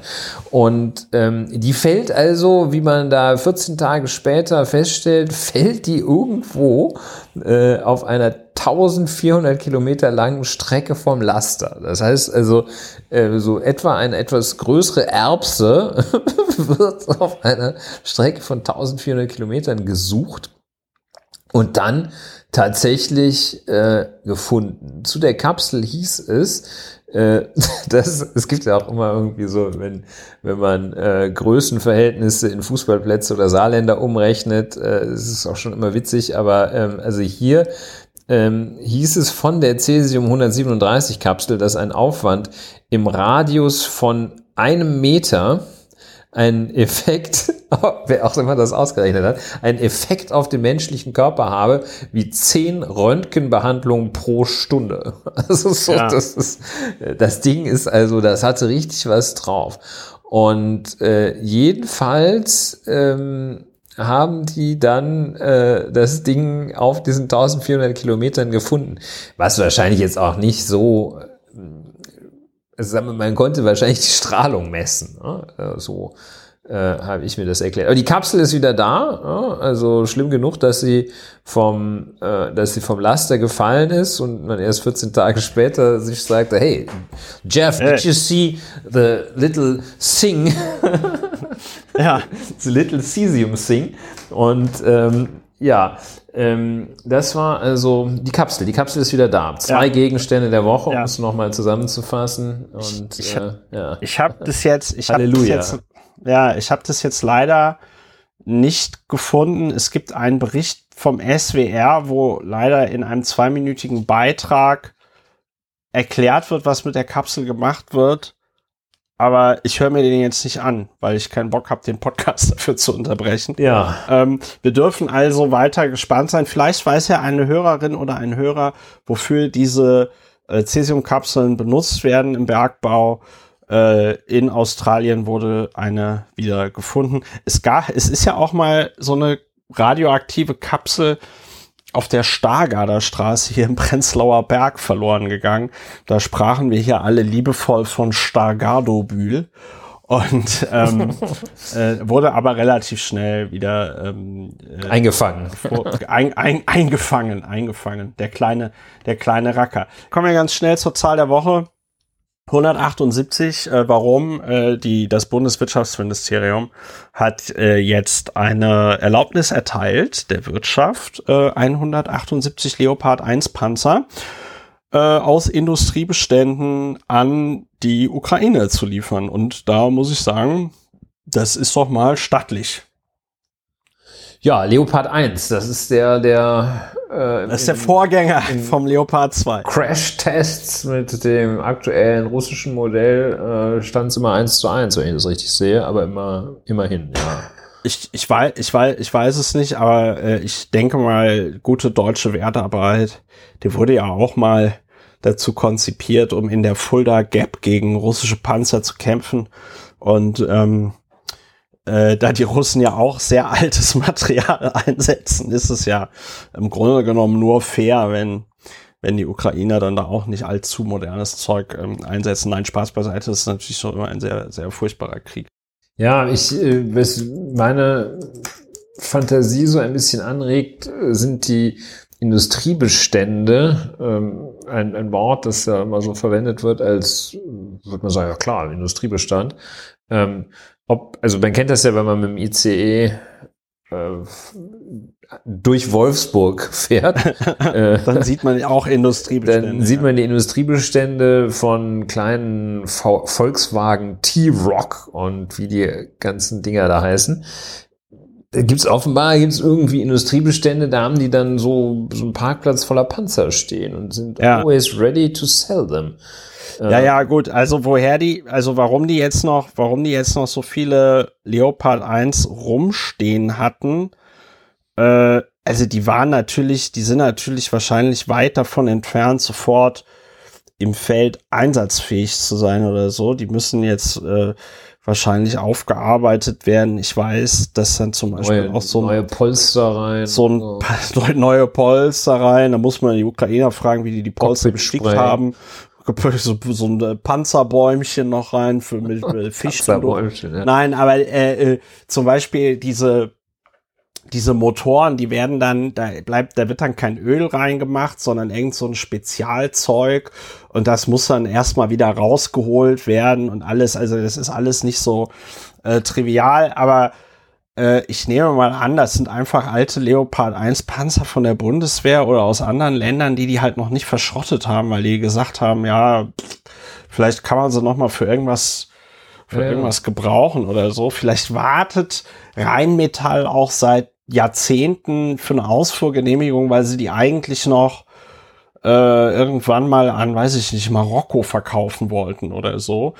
Äh, Marokko hat übrigens auch jetzt Panzer an die Ukraine gegeben. Ne? Ähm, ich ja. glaube nicht viele, aber äh, ja, äh, gut. Also in Sachen Panzer geht es auch äh, weiter voran. Ähm, wenn du, hast du noch was zu sagen zu den Panzern? Sonst Nein, ich, ich habe zu den Panzern nichts weiter zu sagen. Let's move on. Ja, an dieser Stelle nochmal der Hinweis, man kann diesen Podcast unterstützen. Plus.lauerundwener.de, da findet ihr alle Informationen, wie man diesen Podcast unterstützt. Und bei den Leuten, die diesen Podcast bereits unterstützen, möchte ich mich an dieser Stelle nochmal ganz herzlich bedanken. Vielen, vielen lieben Dank. Kommen wir zu einem äh, Thema, äh, äh, das dann auch dem Titel dieses Podcasts als äh, bester äh, äh Karnevals-Podcast Deutschlands, um dem gerecht äh, zu werden, kommen wir zum, äh, wie heißt das, zum Karnevalsorden? Ich glaube, wieder wieder, wieder den tierischen, tierischen, Ernst. Wieder den tierischen Ernst. Das ist ein ähm, äh, Orden, der wird, glaube ich, in Aachen verliehen jedes Jahr, wenn mich nicht alles täuscht und äh, der wird immer an Politiker innen verliehen. Und äh, das ist also dieser Karnevalsorden, wieder den tierischen Ernst, ist also auch eine Institution. Ich kann mich noch dran erinnern, wie ich das als Kind gesehen habe. Da hat dann, weiß ich nicht, Norbert Blüm den Orden gekriegt oder irgendwie so. Man kann, wenn du, wenn du deutscher Spitzenpolitiker bist, kannst du auch davon ausgehen, dass du irgendwann mal im Laufe deiner Karriere diesen Orden verliehen bekommst. Ja. Jedenfalls, äh, gestern bekam ihn Annalena Baerbock verliehen. Um die soll es aber nicht gehen, sondern um die FDP-Sicherheitspolitikerin Vorsitzende des Verteidigungsausschusses im Deutschen Bundestag ist Marie-Agnes Strack-Zimmermann, wenn mich nicht alles täuscht. Ja, ne? Dr. Phil Marie-Agnes Strack-Zimmermann. So, Marie-Agnes Strack-Zimmermann, die ja auch sehr traurig ist, äh, dass sie nicht Bundesverteidigungsministerin ist, die hat auch im Rahmen dieser Veranstaltung eine Büttenrede gehalten. Jetzt muss man Leute, die Karneval nicht so kennen, Büttenreden, da hält man halt so eine mehr oder weniger lustige Rede, die sich idealerweise auch noch reimt. und erzählt, erzählt dann halt so Witze. Klassischerweise beim Orden wieder den tierischen Ernst geht es um politische Themen. Und Agnes Strack-Zimmermann hat über Zwerge geredet. Es ging auch um Scholz, der war irgendein Zwerg. Wladimir Putin war, glaube ich, der war das der Wodka-Zwerg oder irgendwie sowas? Ja, ich glaube schon. Und dann ging es auch, äh, das fing irgendwie so an, kommen wir zum Sauerland, zum Flugzwerg aus dem Mittelstand. Und der Flugzwerg aus dem Mittelstand war und ist äh, nach äh, äh, Frau Strack-Zimmermanns Ansicht nach, sie hat keinen Namen genannt, aber es wurde dann relativ schnell klar, Friedrich Merz. Jetzt muss man dazu sagen, Friedrich Merz saß wie allerhand andere Politprominenz aus NRW in diesem in diesem Saal. Und die Regeln bei diesem, bei dieser Büttenrede, die ins Fernsehen übertragen wird, oder bei dieser ganzen Veranstaltung, die im Fernsehen übertragen wird, Regel ist, wenn du, wenn du als Anwesender dort erwähnt wirst und ein Witz über dich gemacht wird, dann lachst du über den auch wenn du den Witz blöd fandest, weil die Wahrscheinlichkeit relativ hoch ist, dass gerade eine Kamera auf dein Gesicht gehalten wird und genau deine Reaktion einfängt, wenn du also hörst, was da über dich gesagt wird. Ja, also da musst du einfach im Zweifelsfall gute Miene zum bösen Spiel machen. Armin Laschet, muss ich sagen, Respekt, äh, der wurde da auch irgendwie kurz erwähnt. Armin Laschet hat sofort verstanden, worum es geht. Es ging es irgendwie um, um Markus Söder und wie, wie gemein er zu Armin Laschet gewesen wäre. Armin Laschet versteht sofort, worum es geht. Kamera auf ihn drauf, er grinst in die Kamera, dann spielen die da, wie geht das Lied? Äh, echte Freunde, ne? Ist das von, ist das von Black Föß? Ich äh, glaube, äh, es ist entweder Black Föß oder oder die Höhner. Nee, die Höhner. Die Höhner, genau. Echte, Echte Funde. Äh, stand zusammen. zusammen. So, und dann, und dann ist er, ist er Armin Laschet, äh, neben ihm seine Frau und dann schunkelt er ein bisschen und fröhlich vergnügt singt in die Kamera echte Freunde. Ne?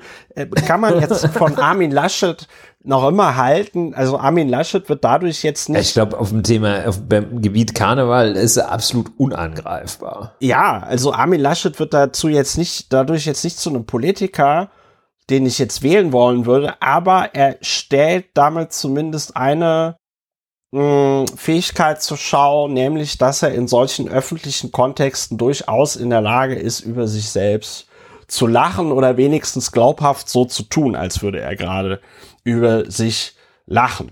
So dann aber nicht Friedrich Merz. Und Agnes Strack-Zimmermann sagt, und dann lese ich hier vor, äh, es gibt leider kein Transkript von der gesamten ja, wir gesucht, Ansprache. Ja. Wir haben sie gesucht. Wir waren dann äh, wir wollten sie dann nicht auf die in der Schnelle transkribieren, aber die wichtigsten Sachen haben wir dann rausgeschrieben beziehungsweise anderswo gefunden. Vielleicht uh, let's start at the beginning, wenn ich das noch mal kurz, damit ja. man sich so ein bisschen eingroovt in die Welt der äh, Dr. Phil Marie Agnes Strack-Zimmermann. Ja. Ähm, es heißt äh, auf tagesschau.de Strack-Zimmermann trat als böse Stiefmutter von Schneewittchen auf und lief zum Skandalhit Laila zur Rednerposition. Ja.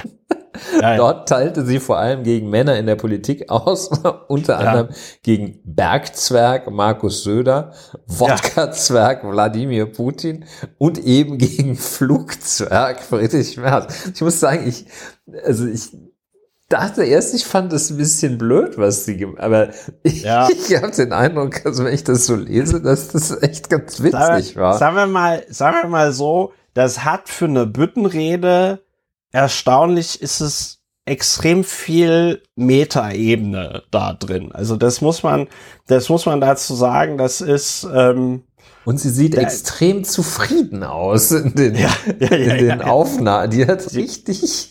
Ja, ja, die hatte, die hatte, die hatte, die hatte da Spaß. Wobei ich, äh, ich bin ja noch immer ein bisschen vernetzt im politischen Berlin. Äh, wobei es wohl tatsächlich so ist, dass sie sich da anscheinend gestern keinen großen Gefallen, nee, nicht gestern, war ja am Samstag, aber sie hat sich da anscheinend keinen großen Gefallen mitgetan. Das kam wohl bei mehreren Parteien nicht so gut an. ja, Aber so man muss dazu sagen, muss dazu sagen, es kam halt nicht gut an, weil sie, glaube ich, recht hatte. Ne? So. Und ähm, und jetzt muss man auch wirklich dazu sagen, das ist halt eine Büttenrede, das ist halt Karneval, ne? Und da musst du halt echt, da musst du fünf Grade sein lassen, ne? Also klar, wenn das jetzt hier so ein Schwachsinn ist, wie die äh, hier äh, Annegret Kramp-Karrenbauer damals veranstaltet hat mit ihren transfeindlichen Sprüchen und so. Äh, das geht auch im Karneval ja, nach nicht. unten treten geht gar nicht. Nach unten ist ja nun wirklich nicht. nicht nach unten ja, treten. Das ne? ist, also was die Agnes Strack-Zimmermann da gemacht hat, das war wirklich im klassischen Sinne Talk to Power. Und das ist noch nicht mal jetzt eine Bewertung, sondern tatsächlich einfach nur eine Darstellung dessen, was sie da gemacht hat. Und äh, ich sagte ja anfangs bereits, wir kommen heute auch noch zu Dingen, die bewerten sich von selbst. Und ich denke, jetzt sollten wir mal einfach den Text sprechen lassen. Äh, es geht also um den Flugzwerg aus dem Sauerland, ja. Äh, äh, beziehungsweise der Flugzwerg aus dem Mittelstand. Ja. ähm, da ist ja schon der erste Burn, wie man in Amerika sagen würde, weil äh, wir wissen alle, Friedrich Merz, der irgendwie zu seinem Millionenvermögen äh, befragt worden ist, äh, druckste ja rum und beschrieb sich dann als gehobene Mittelschicht. ja. So, also der Flugzwerg aus dem Mittelstand. Dann äh, sagt sie, den wollte zweimal keiner haben, weil er nur schwerlich zu ertragen. Noch so ein alter weißer Mann, der glaubt, dass er es besser kann ähm, wir erinnern uns, Friedrich Merz wirbt vor der jungen Union um seine Wahl. Äh, und dann hatte er doch diesen Spruch mit den Besen gebracht, ne? Das alte Besen kennen irgendwie äh, die, die, die dreckigen Ecken oder irgendwie so. Äh, also er, er, der Witz bei der, an der Stelle ist, wenn, wenn sie das sagt, dann dann spielt sie damit ja auf ganz konkrete Dinge an, die Friedrich Merz auch gemacht hat. Die Sitten, so moniert er voller Trauer, sind nicht mehr wie bei Adenauer. Nach außen bürgerlicher Schein, im Herzen aber voll gemein. Wer vor Krieg geflohen ist, verhöhnt er als Sozialtourist. Heißt ein Junge Ali und nicht Sascha, beschimpft er ihn als Grundschulpascha. Ich finde das und alle, okay. Und alle, ja, es ist auch total okay. Und alle Klimaaktivisten sind für ihn nur noch Terroristen. Und dann Faschisten wäre fast noch besser gewesen. Ja, ja. Das, aber das hat er nicht gesagt, obwohl wir, wir, beide, wir wissen beide, dass er es dass er es denkt. Ne? So. Und ähm, äh, Strack Zimmermann sagte dann noch irgendwas, dass er bei dem Prinz also da spielte sie dann auf diese, diese Verschwörerzelle ab, ähm, äh, die da den Umsturz geplant haben in dieser Telegram-Gruppe. Und dann sagte sie dazu noch, treibt's ein Nazi-Prinz zu Wild, dann wird der, dann wird der Flugzwerg plötzlich mild. Ja. Und ähm, Friedrich Merz sitzt da also Neben ihm Hendrik Wüst oder sagen wir mal im Blickbereich von ihm Hendrik Wüst, Ministerpräsident NRW, der auch, der fand's lustig und musste sich da einen grinsen und so, ja. Nordrhein-Westfalen ähm, halt. Ich meine, ja. Wobei ist Merz ist auch ja aber Rheinländer. Merz theoretisch ja, auch. Aber er ist kein Rheinländer, der Friedrich. Er ist halt Sauerländer so aus Brillon und das merkt man halt auch. Da ist der Name echt Programm. Und dann Friedrich Merz Mine ist also versteinert, wäre noch ein Euphemismus. Das ist also vollkommen eingefroren. Aus, aus seinen Augen kommen so Laserstrahlen raus, mit denen er Agnes Strack-Zimmermann tötet. Und dann, und da muss ich nachher noch ein Gift draus machen, weil es halt echt einfach viel zu geil ist. Ich meine, da muss man sich überlegen, das ist in der ARD-Mediathek, das wird jetzt milliardenfach auf YouTube und so geteilt, live ins deutsche Internet und Fernsehen übertragen. Dann schüttelt er noch mit dem Kopf. Allen Ernstes schüttelt Friedrich Merz mit dem Kopf. Und ich meine, wir sind hier nicht bei dem Ziegenficker-Gedicht von Jan Böhmermann, wo man tatsächlich auch einfach sagen konnte, das war geschmacklos und, und eine blöde Provokation oder so, sondern Agnes Strack-Zimmermann rattert runter, was Friedrich Merz in den letzten Wochen und Monaten gerissen hat. Ja, da ist zum Beispiel nicht, sein, äh, sein Buch drin, was er diesen Obdachlosen geschenkt haben, die seinen Laptop wiedergefunden haben. Da ist nicht drin, dass er äh, äh, gegen die Vergewaltigung, die Strafbarkeit der Vergewaltigung in der Ehe gestimmt hat. Äh, da ist nicht drin, dass er 2000, wann war das denn? Äh, war das 2003 oder 2004, er im Tagesspiegel-Interview angegeben hatte, äh, wie asozial er damals gegenüber seiner Lehrerin war und respektlos, ja, als äh, Moped-Rowdy in äh, Brillon und so, ja. Äh, die ganzen Peinlichkeiten hat sie, hat sie äh, äh, ausgelassen und äh, auch Ulrichs Lieblingspeinlichkeit, nämlich der Abgeordnete, der Abgeordnete M, der dem Hier und da mal den einen Tipp im Hintergrund. Genau, der dem Bundesverfassungsgericht mit seiner mit seiner mündlichen Einlassung im Verfahren gegen das äh, genau aus diesem Grunde den, den, den, den Grund geliefert hat, warum es ganz dringend, im Grunde genommen eigentlich auch rückwirkend, das äh, äh Lobbyregister braucht. Äh, nee, das war nicht das Lobbyregister, sondern das war die Veröffentlichung der Nebeneinkünfte, ne? Ja. Ja. Ja, genau. So, jedenfalls, diese ganze Peinlichkeit waren da gar nicht drin, sondern einfach nur den Scheiß, den Friedrich Merz in den letzten Wochen und Monaten erzählt hat. Und das, das ist, das ist jetzt schon peinlich genug, aber die CDU setzt heute noch einen drauf. Der CDU-Generalsekretär Mario Chaya twitterte heute um 15.46 Uhr, twitterte er, der bizarre Auftritt von Agnes, Marie-Agnes Strack-Zimmermann markiert selbst für ihre Verhältnisse ein neues Niveau tief. Also dieses selbst für ihre Verhältnisse finde ich, finde ich schon ganz geil. Ja, ja das ist für eine Handvoll, weil die Frau ja, also klar, die geht irgendwie der Koalition irgendwie auf den Sack, aber äh, wenn man in den letzten Wochen und Monaten eines über Agnes Strack-Zimmermann nicht gehört hat, dann, äh, dass sie niveaulos ist. Ja, also das, das ist ein vollkommen neuer Vorwurf. für, ein, für eine Handvoll Applaus von Rot-Grün hat sie alle, alle Grenzen anständigen Umgangs gesprengt.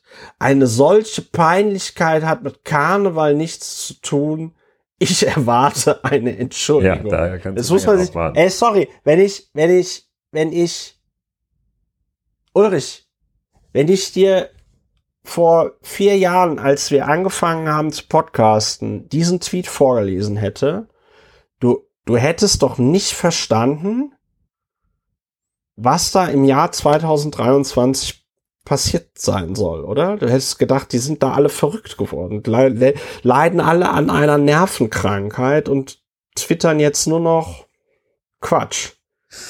Ja, ich nehme das als rhetorische Frage und ja. äh, kann sagen, es hat ja auch äh, zu tun mit dem Phänomen, das wir hier auch schon mal angesprochen haben, äh, dass es ähm, keinen rechten Humor gibt. Also ja. äh, keinen äh, Humor rechts der Mitte in, äh, in dem in Sinne. Dem, in, in unserem Sinne.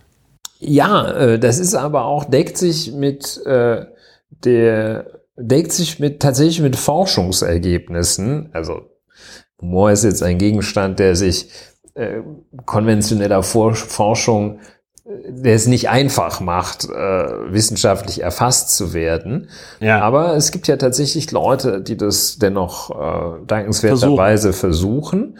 Und das ist äh, nicht immer ganz objektiv, aber äh, wenn man nach äh, ganz rechts geht, ist ja das, was dort für Humor gehalten wird, ähm, von seiner abstrakten Struktur her äh, schon ganz primitive, äh, ganz primitiver Humor-Surrogat. Ähm, das sind Bullying.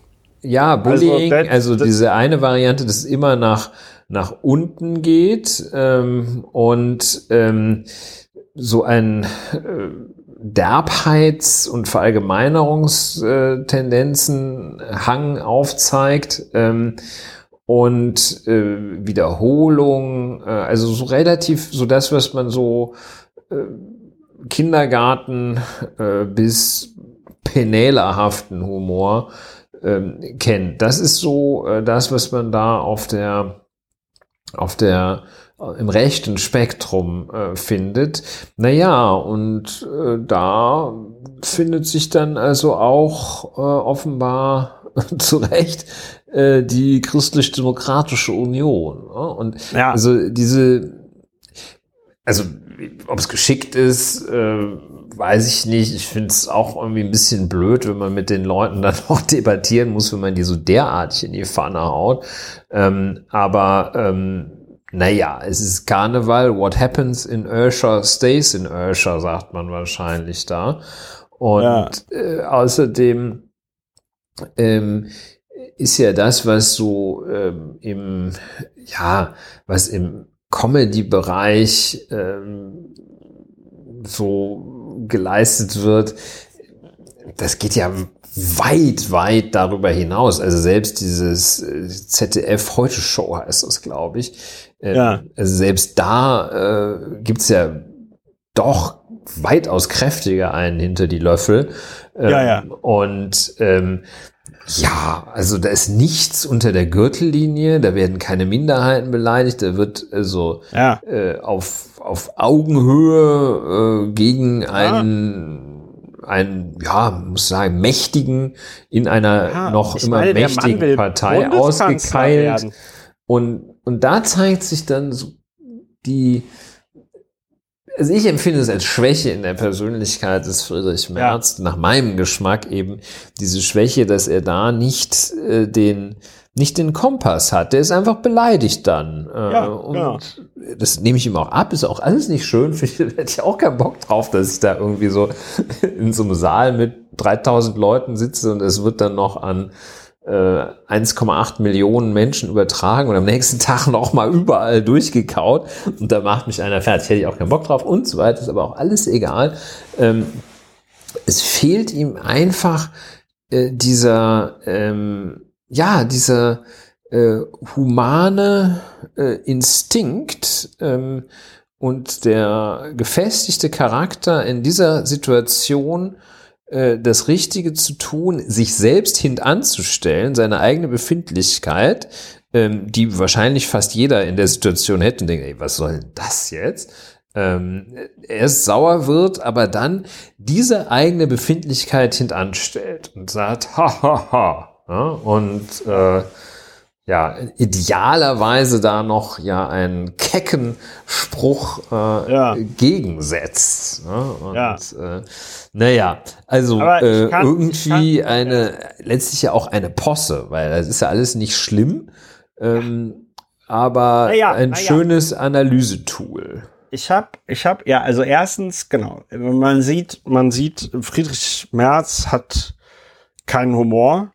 Äh, ihm fehlt vollkommen diese, was wir ja hier oft schon benutzt haben, das Wort, ihm fehlt die Ambiguitätstoleranz. Ja, er ist äh, nicht in der Lage, auch anscheinend zwischen der öffentlichen Figur Friedrich Merz und dem Privatmann Friedrich Merz zu, zu trennen.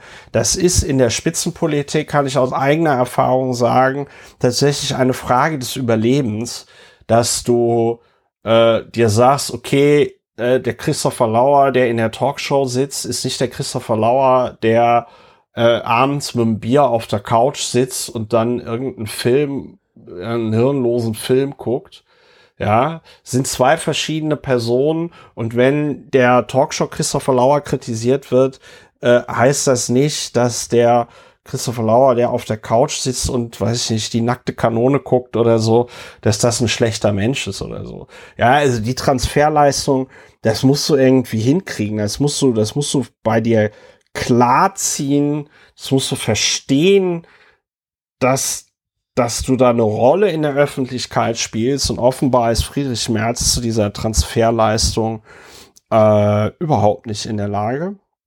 Äh, das finde ich ist schon mal äh, bemerkenswert.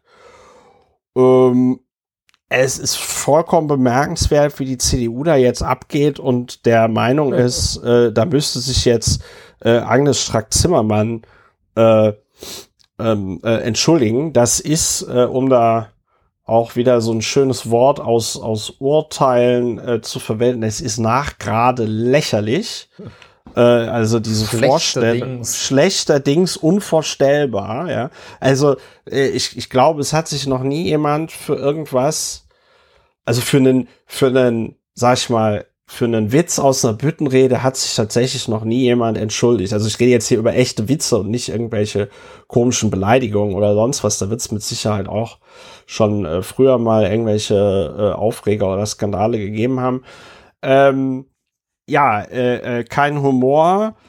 Äh, sie soll sich entschuldigen wie gesagt, seine körperliche Reaktion. Ich habe gesagt, ich muss da noch ein Gift draus machen, aber Friedrich Merz, der dann da sitzt und äh, den Kopf schüttelt allen Ernstes auch noch über diese blöden der Flugzweig aus dem Mittelstand. Ja, also das, das, das hat, das scheint den ja ins Mark getroffen zu haben. Also, sollte ich jemals in Berlin Friedrich Merz zu äh, äh, sehen, werde ich rufen, ey, Flugzwerg, wo ist dein Flugzeug? Ja, also das ist doch ist doch jetzt klar, der ist für den Rest seines Lebens ist der Flugzeug. Das ist auch, wir haben ja im, wir haben ja in unserem in unserem Jahresrückblick immer die äh, Kategorie auch Humorlosigkeit des Jahres. Ja, schon, und, schon vergeben. Und, und die können wir, naja, die, nein, die können wir auch jetzt ganz abschaffen, weil das ist die, das ist die Humorlosigkeit des Jahrzehnts, das ist die Humorlosigkeit des Jahrtausends.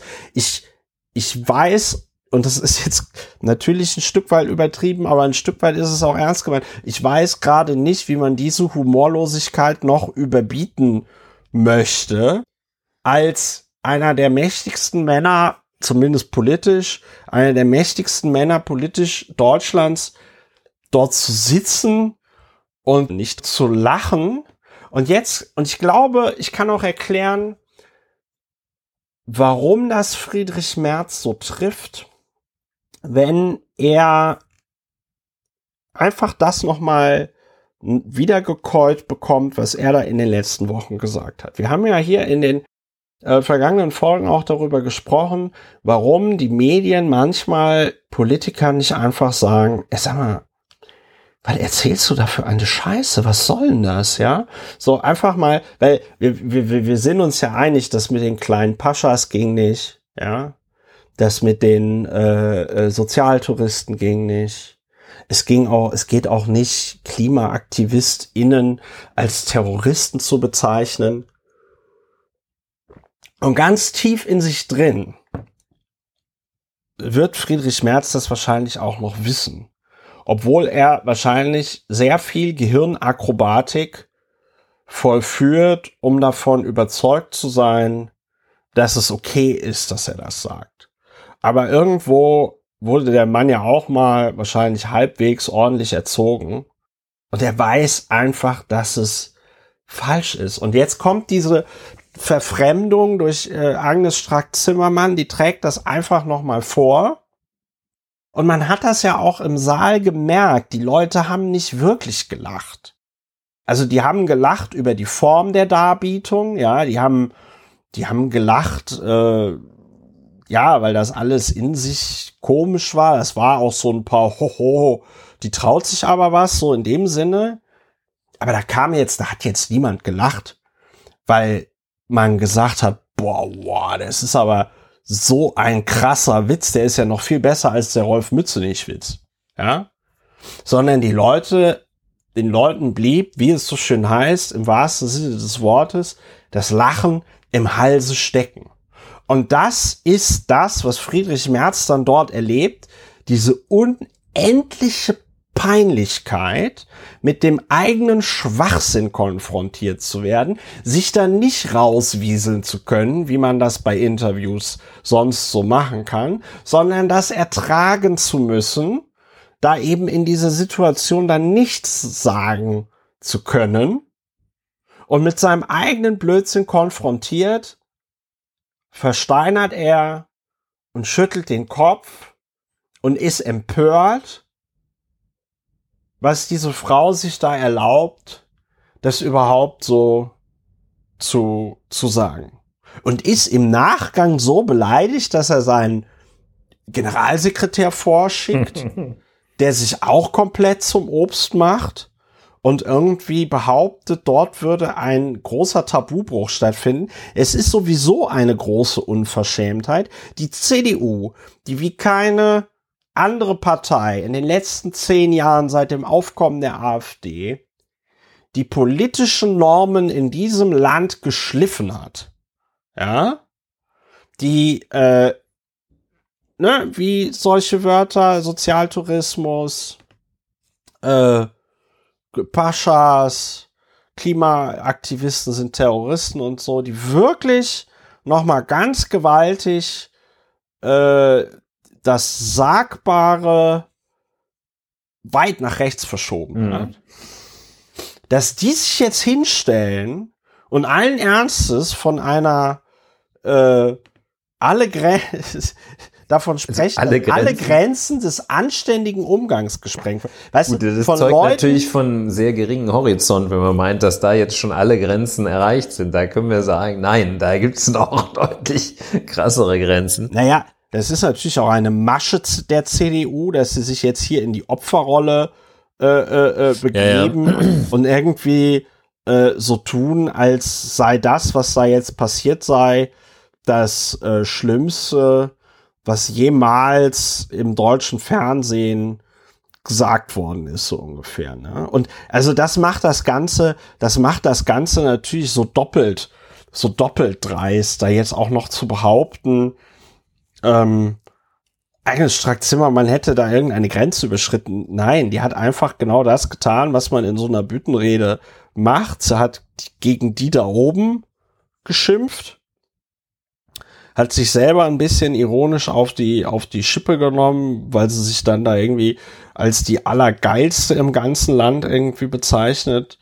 äh, äh, äh hat. ja. auch das ähm, noch, echt? Wo ja, wo auch irgendwie sie natürlich darauf anspielt, dass ihr da irgendwie Geltungsdrang und sonst irgendwas unterstellt wird. Äh, die beginnt, die besitzt die Ambiguitätstoleranz, ähm, äh, die Friedrich Merz fehlt. Und ganz, ganz ehrlich, du sprachst schon irgendwie von charakterlicher Reife oder persönlicher Eignung. Aber ich finde, wenn Friedrich Merz tatsächlich der Meinung ist, also wenn er das tatsächlich ernst meint, ja, dass man sich dafür, was die Strack-Zimmermann da gemacht hat, entschuldigen muss. Dann hat der in der Politik nichts zu suchen. Dann muss dieser Mann einfach als CDU-Vorsitzender zurücktreten, sein Mandat niederlegen und dann soll er wieder bei BlackRock äh, irgendwelche Tipps geben oder so. Aber dann hat er in der Politik oder in der Öffentlichkeit nichts verloren. Ja, ähm, Und es zeigt ja auch ähm, die mangelnde interkulturelle Kompetenz von Friedrich Merz. Ähm, das lernen wir erst jetzt, dass die, die, äh, die Grenzen regional ähm, so eng sind, das hätte ich fast, also ich habe mir viel zugetraut, aber das hätte ich nicht gedacht, dass der ähm, selbst, also selbst jenseits des Sauerlandes, das ja an das Rheinland angrenzt, ähm, kann er sich schon nicht mehr bewegen, weil ähm, das ähm, ein anderes Milieu ist, ähm, eine andere Kultur äh, äh, dort ist, denn ähm, also Frau Strack-Zimmermann äh, ist, wie, ich, wie die Recherchen ergeben haben, in Düsseldorf geboren. Ne? Düsseldorferin, Düsseldorf, ja, Schelsig. Schelsig würde ich jetzt nicht sagen, ne? aber ähm, immer. Ähm, immer. Und äh, Abitur in Meerbusch, das ist auch sehr schön. Ähm, äh, am Mataré-Gymnasium in Meerbusch. Ja, ähm, das ist, äh, also Karneval, äh, wer es äh, hautnah äh, erlebt hat, wer äh, damit womöglich also schon in früheren, in jüngeren Jahren Erfahrung gemacht hat, ähm, wer es dann obendrein nochmal auch etwas aus der Distanz betrachtet hat, reflektiert hat, weiß, das ist also eine, das ist ein äh, kulturelles Phänomen, ähm, das nicht, äh, ja, das nicht jeder schön findet. Und äh, man kann sagen, das findet zu Recht nicht jeder schön, weil es ja. da also wirklich finsterste Ecken des Karnevals gibt. Äh, es gibt ja, ja ein anderes kulturelles Phänomen. Es gibt ja nicht ohne, ohne Grund das, das Wort des Karnevalskindes. Und damit ist nicht ein Kind gemeint, das Karneval besonders gut findet. Oder ein Funke Mariechen. Nein, nein. Oder ein Funke Mariechen, sondern damit sind Kinder gemeint, die Wo an mehr Karneval als gebützt wurde, meinst du? Wurde, wurde aber an der falschen Stelle gebützt. gebützt. Und dann, äh, mit der falschen, äh, ja, neun Technik. Monate später gibt's dann Karnevalskinder. Also ähm, das ist der, der, also die Schattenseiten des äh, Sitzungskarnevals und auch generell des Karnevals die sind immens und die wollen wir hier auch gar nicht. Ja, also wenn man da jeweils äh, äh, Teile des rheinischen Karnevals mitbekommen hat, ohne einigermaßen ordentlich einen Sitzen zu haben, das ist, also, ja. das meines Erachtens objektiv unerträglich.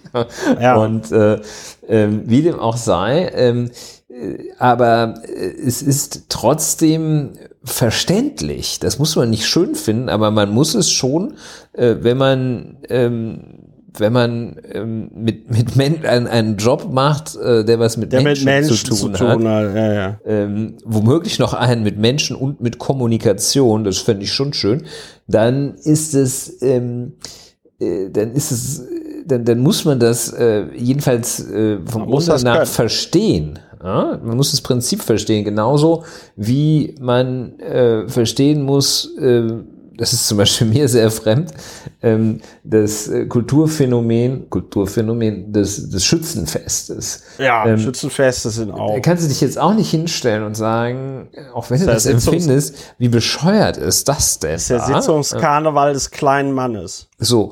Und ähm, ja, das finde ich, er kann einfach, da können verschiedene äh, nicht aus sich heraus äh, und ähm, ja, können nicht über sich lachen in diesem Fall, aber das heißt, es klang ja bei dir auch schon so an. Äh, der kann halt auch deshalb nicht über sich lachen, weil da äh, die Sachen, die ihm da vorgehalten werden, der Spiegel in den er schaut, der Spiegel, den Frau Agnes Strack-Zimmermann, äh, Marie-Agnes Strack-Zimmermann ihm vorhält, das, was er darin sieht, ist eben auch nicht, nicht lustig, das ist eben ganz finster.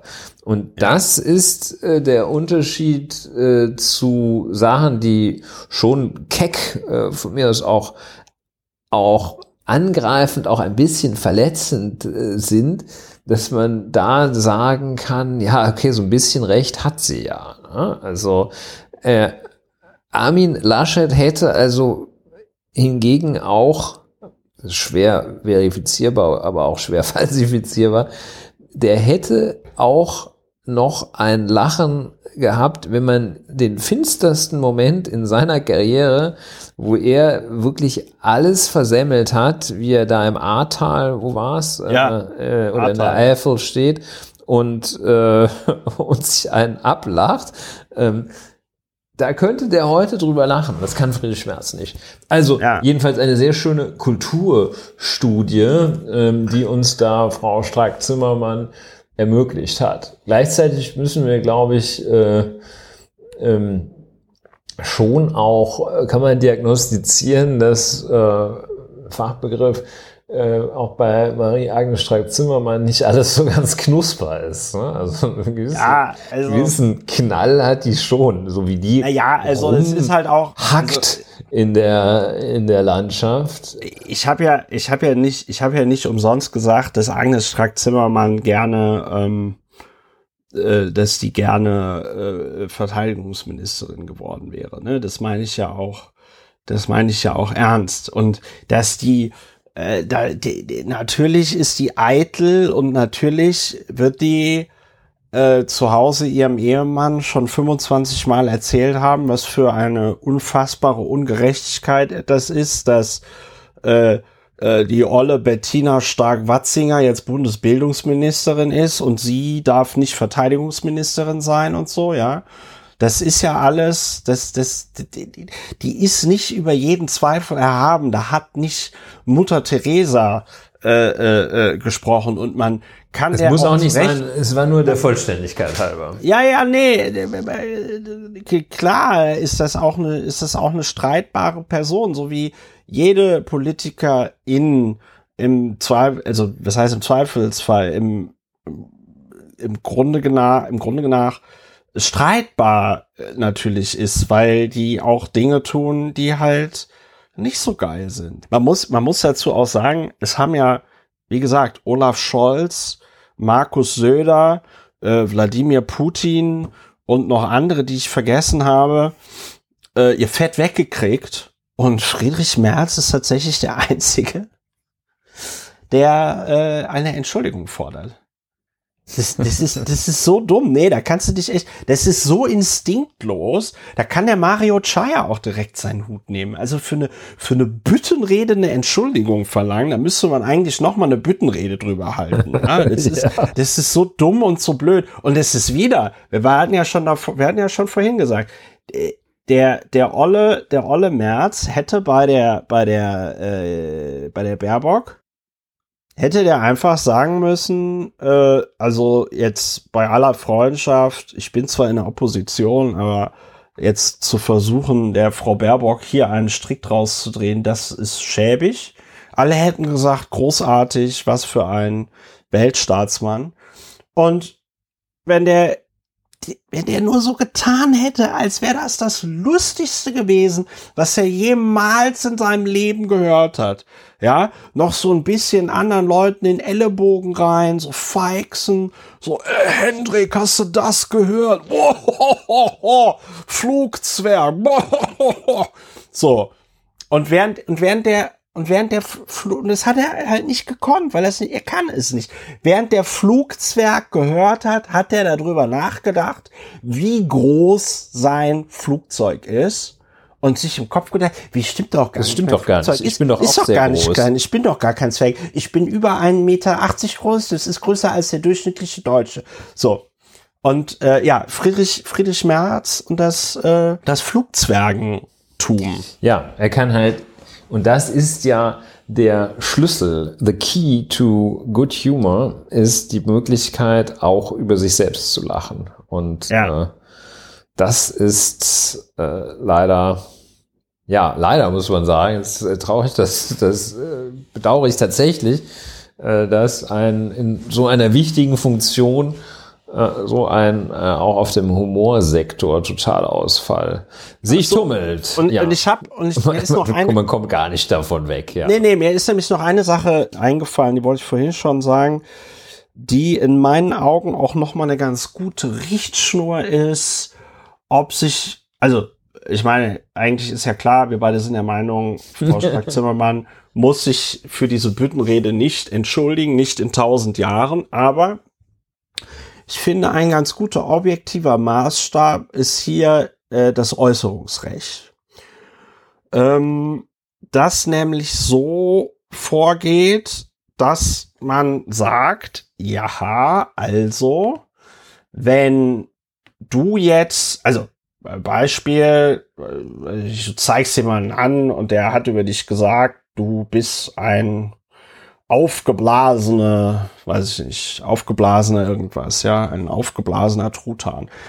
Ähm, wenn sich dann im Verfahren rausstellt, dass du selber dem anderen Typen vorher an den Kopf geworfen hast, dass er selber ein aufgeblasener Truthahn ist oder so, dann kannst du auch nicht mehr dagegen vorgehen, wenn da jemand mit drauf antwortet. Worauf will ich hinaus? Jemand, also wenn, wenn Friedrich Merz äh, Mahatma Gandhi, äh, der, der rhetorische Mahatma Gandhi wäre, ja, und noch nie einen Stein in die Hand genommen hätte und äh, äh, nicht gesagt hätte, dass das Sozialtouristen sein sollen, der nicht gesagt hätte, dass es kleine Paschas sind, der nicht gesagt hätte, dass Klimaaktivisten Terroristen ist, dann könnte man vielleicht noch für sich in Anspruch nehmen, dass ähm, man aufgrund der Art und Weise, wie man bisher in der Öffentlichkeit äh, aufgetreten ist, das nicht über sich, äh, äh, das nicht akzeptieren muss, dass über einen so in der Öffentlichkeit gesprochen wird. Der Punkt ist aber, er hat es alles gemacht und in dem Moment, in dem du dich öffentlich so einlässt, wie Friedrich Merz das tut, hängst du die Latte, ab wann denn jetzt etwas tatsächlich beleidigend ist oder, oder irgendwie eher abschneidend oder so, hängst du nochmal deutlich höher. Ja, es ist ja auch so, äh, diese, dieses Phänomen, das du gerade schilderst, ist äh, Leute, Menschen, äh, die äh, eine Disposition, eine, eine positive Persönlichkeitsdisposition zeigen, anders als Friedrich Schmerz, die werden ja auch nicht so in die Pfanne gehauen. Also ja. das, äh, ja. wer, wer kein wer, keinen richtig üblen Mist macht und keinen nicht dauernd irgendwie doch schon für große Teile äh, der denkenden Bevölkerung einen Bock schießt, ähm, wer das nicht tut, der wird auch nicht in die Pfanne gehauen. Ne? Das versucht auch keiner. Ne? Also, ich, über Frank-Walter Steinmeier werden sich die Leute wahrscheinlich lustig machen, äh, weil er so langweilig ist, äh, über den Herrn Bundeskanzler, den nennt man, wie wir beide wissen und immer auch gerne betonen, Schweinchen schlau und das sagen diejenigen, die es gut mit ihm meinen und solche Sachen. Jeder kriegt schon äh, den übergezogen, den er irgendwo, nein, nicht jeder, aber tendenziell kriegt man den übergezogen, den man auch sich erarbeitet hat. Also, ja, ähm, so ist das. Jetzt ähm, Jetzt haben wir, haben schon durch, so lange ne? gepodcast. durch. Also jetzt, ja. danach ist es auch irgendwie äh, schwierig bis unmöglich, äh, in Regionen vorzustoßen wie äh, Dr. Hans-Georg Maaßen, Michael Kretschmer, äh, was ich habe auch noch zwei Verbote dieser Welt. Nein, nein, wir haben uns jetzt völlig verausgabt ja. im Karneval. Äh, und es reicht nur noch für einen letzten Tusch und zwei Sachen, die du ja. noch sagen wolltest. Ich, ich, habe zwei Themen. Ein Thema, über das wir nicht reden müssen, äh, aber über das ich gerne in einer der nächsten Folgen reden würde. Und zwar nämlich, äh, dass gerade in der Corona-Berichterstattung so ein Beleuchtungswechsel stattfindet, den ich extrem verstörend finde, weil nach und nach jetzt so Artikel und Interviews erscheinen, in denen auch zum Beispiel unser Bundesgesundheitsminister sagt, ja, also nach, also nach dem damaligen Wissensstand hätte man seiner Meinung nach äh, die Schulen jetzt nicht schließen müssen oder so. Ja. Und ich das äußerst schwierig finde, weil es ja damals wirklich sehr gute Gründe, die meiner Meinung nach auch jetzt noch stehen, äh, gab und ich so ein bisschen das Gefühl habe, dass die Leute vergessen, dass wir bis 2000 bis Mitte 2021 äh, gab es keinen Impfstoff, es gab keine Luftfilter, Masken waren knapp, ja, äh, und irgendwie scheint das alles vergessen zu sein und alle Leute denken so, nicht alle Leute, aber einige Leute denken so, ja, warum haben wir eigentlich im März 2020 diesen Lockdown gemacht? War doch total unnötig. Ne? Ist, doch gar, ist gar keiner gestorben. Ne? Also ja, verstehe. So, also Präventionsparadox, da würde ich gerne nochmal drüber reden. Und in dem Zusammenhang, und das hat mich echt schockiert, die Corona-Leugner gehen mittlerweile so weit, dass sie sagen, also Wuhan, das war alles Fake. Und Bergamo, das war auch alles Fake da, da, da sind gar nicht mehr Leute gestorben. Ja.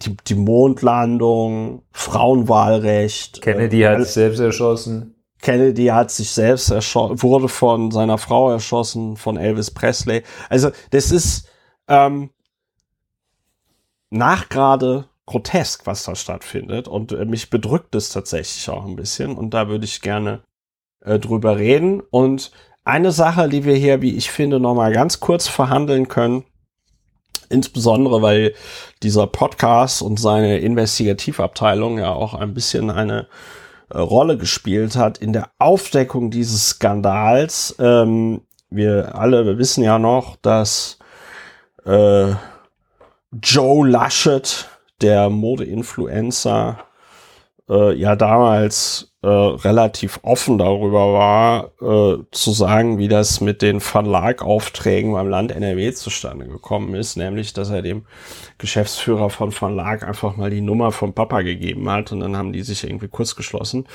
Und äh, wenige Wochen später bekam das Land, äh, bekam die Firma von Lag vom Land NRW einen Auftrag über 45 Millionen Euro, ja. äh, inklusive Mehrwertsteuer, über 10 Millionen Schutzkittel eben bei, bei einer Firma, die noch nie Schutzkittel hergestellt hat. Ähm, und ich damals ja schon herausgearbeitet hatte, dass selbst nach den gelockerten Regeln für persönliche Schutz Kleidung, diese Anschaffung einfach, die war einfach illegal. Die haben da, die haben da Sachen gekauft, die nach den damals geltenden Regeln nicht als persönliche Schutzausrüstung äh, benutzt werden durften, weil da äh, einfach entschiedene ähm, Zertifizierungen gefehlt haben. So. Und äh, die DPA hatte jetzt vor ein paar Tagen eine Meldung gebracht, dass in diesem, in diesem Jahr äh, von irgendwie 7,2 Millionen Verlagsschutzkitteln äh, das, das ähm, Mindesthaltbarkeitsdatum oder so Ablauf abläuft und diese Kittel dann verbrannt werden müssen. Ich äh, kann jetzt zu dem, ob diese Kittel tatsächlich nicht mehr benutzbar sind, wenn dieses Mindesthaltbarkeitsdatum abgelaufen ist, das ähm, wage ich mal in Zweifel zu ziehen. Gleichzeitig, ich hatte ja so einen Kittel mal selber in der Hand, weil mir das damals dann ähm, eine, ein, eine Person geschickt hat. Ähm, äh, die waren sowieso jetzt nicht von so einer besonders tollen Qualität. Wir hatten ja auch über die Uniklinik Essen gesprochen, die die Dinger dann nicht benutzt hat, weil sie gerissen, weil sie gerissen sind. Aber dass eben zwei Jahre nach der Anschaffung dieser Schutzkittel noch 72 Prozent dieser Kittel unbenutzt irgendwo in NRW rumliegen, äh, das finde ich ist schon ein, ein starkes Stück. Das äh, sind, ich hatte es äh, ausgerechnet, das sind paar 30 Millionen Euro Schutzkittel, die dann wozu befürchten steht, dass sie dieses Jahr dann verbrannt werden. Und ja, ich sehe mich, ich sehe mich bestätigt in meinem, meiner Einschätzung, dass das eine komplette Quatschanschaffung war, die niemand gebraucht hat, weil sonst wären nicht noch 72 Prozent dieser Schutzkittel übrig. Ähm, und das, das, ja, das war halt rausgeschmissenes Geld. Der einzige, der sich darüber freut, ist äh, der Geschäftsführer von Van Laak und vielleicht noch Joe Laschet. Aber so ist das eben bei Korruption. Da kommt selten etwas bei raus, was den Leuten tatsächlich etwas bringt. Ja, es war auch noch mal ein Punkt, ja. Ja, was ich so schlimm finde, ist, dass man da tatsächlich rechtlich nichts machen kann, ne?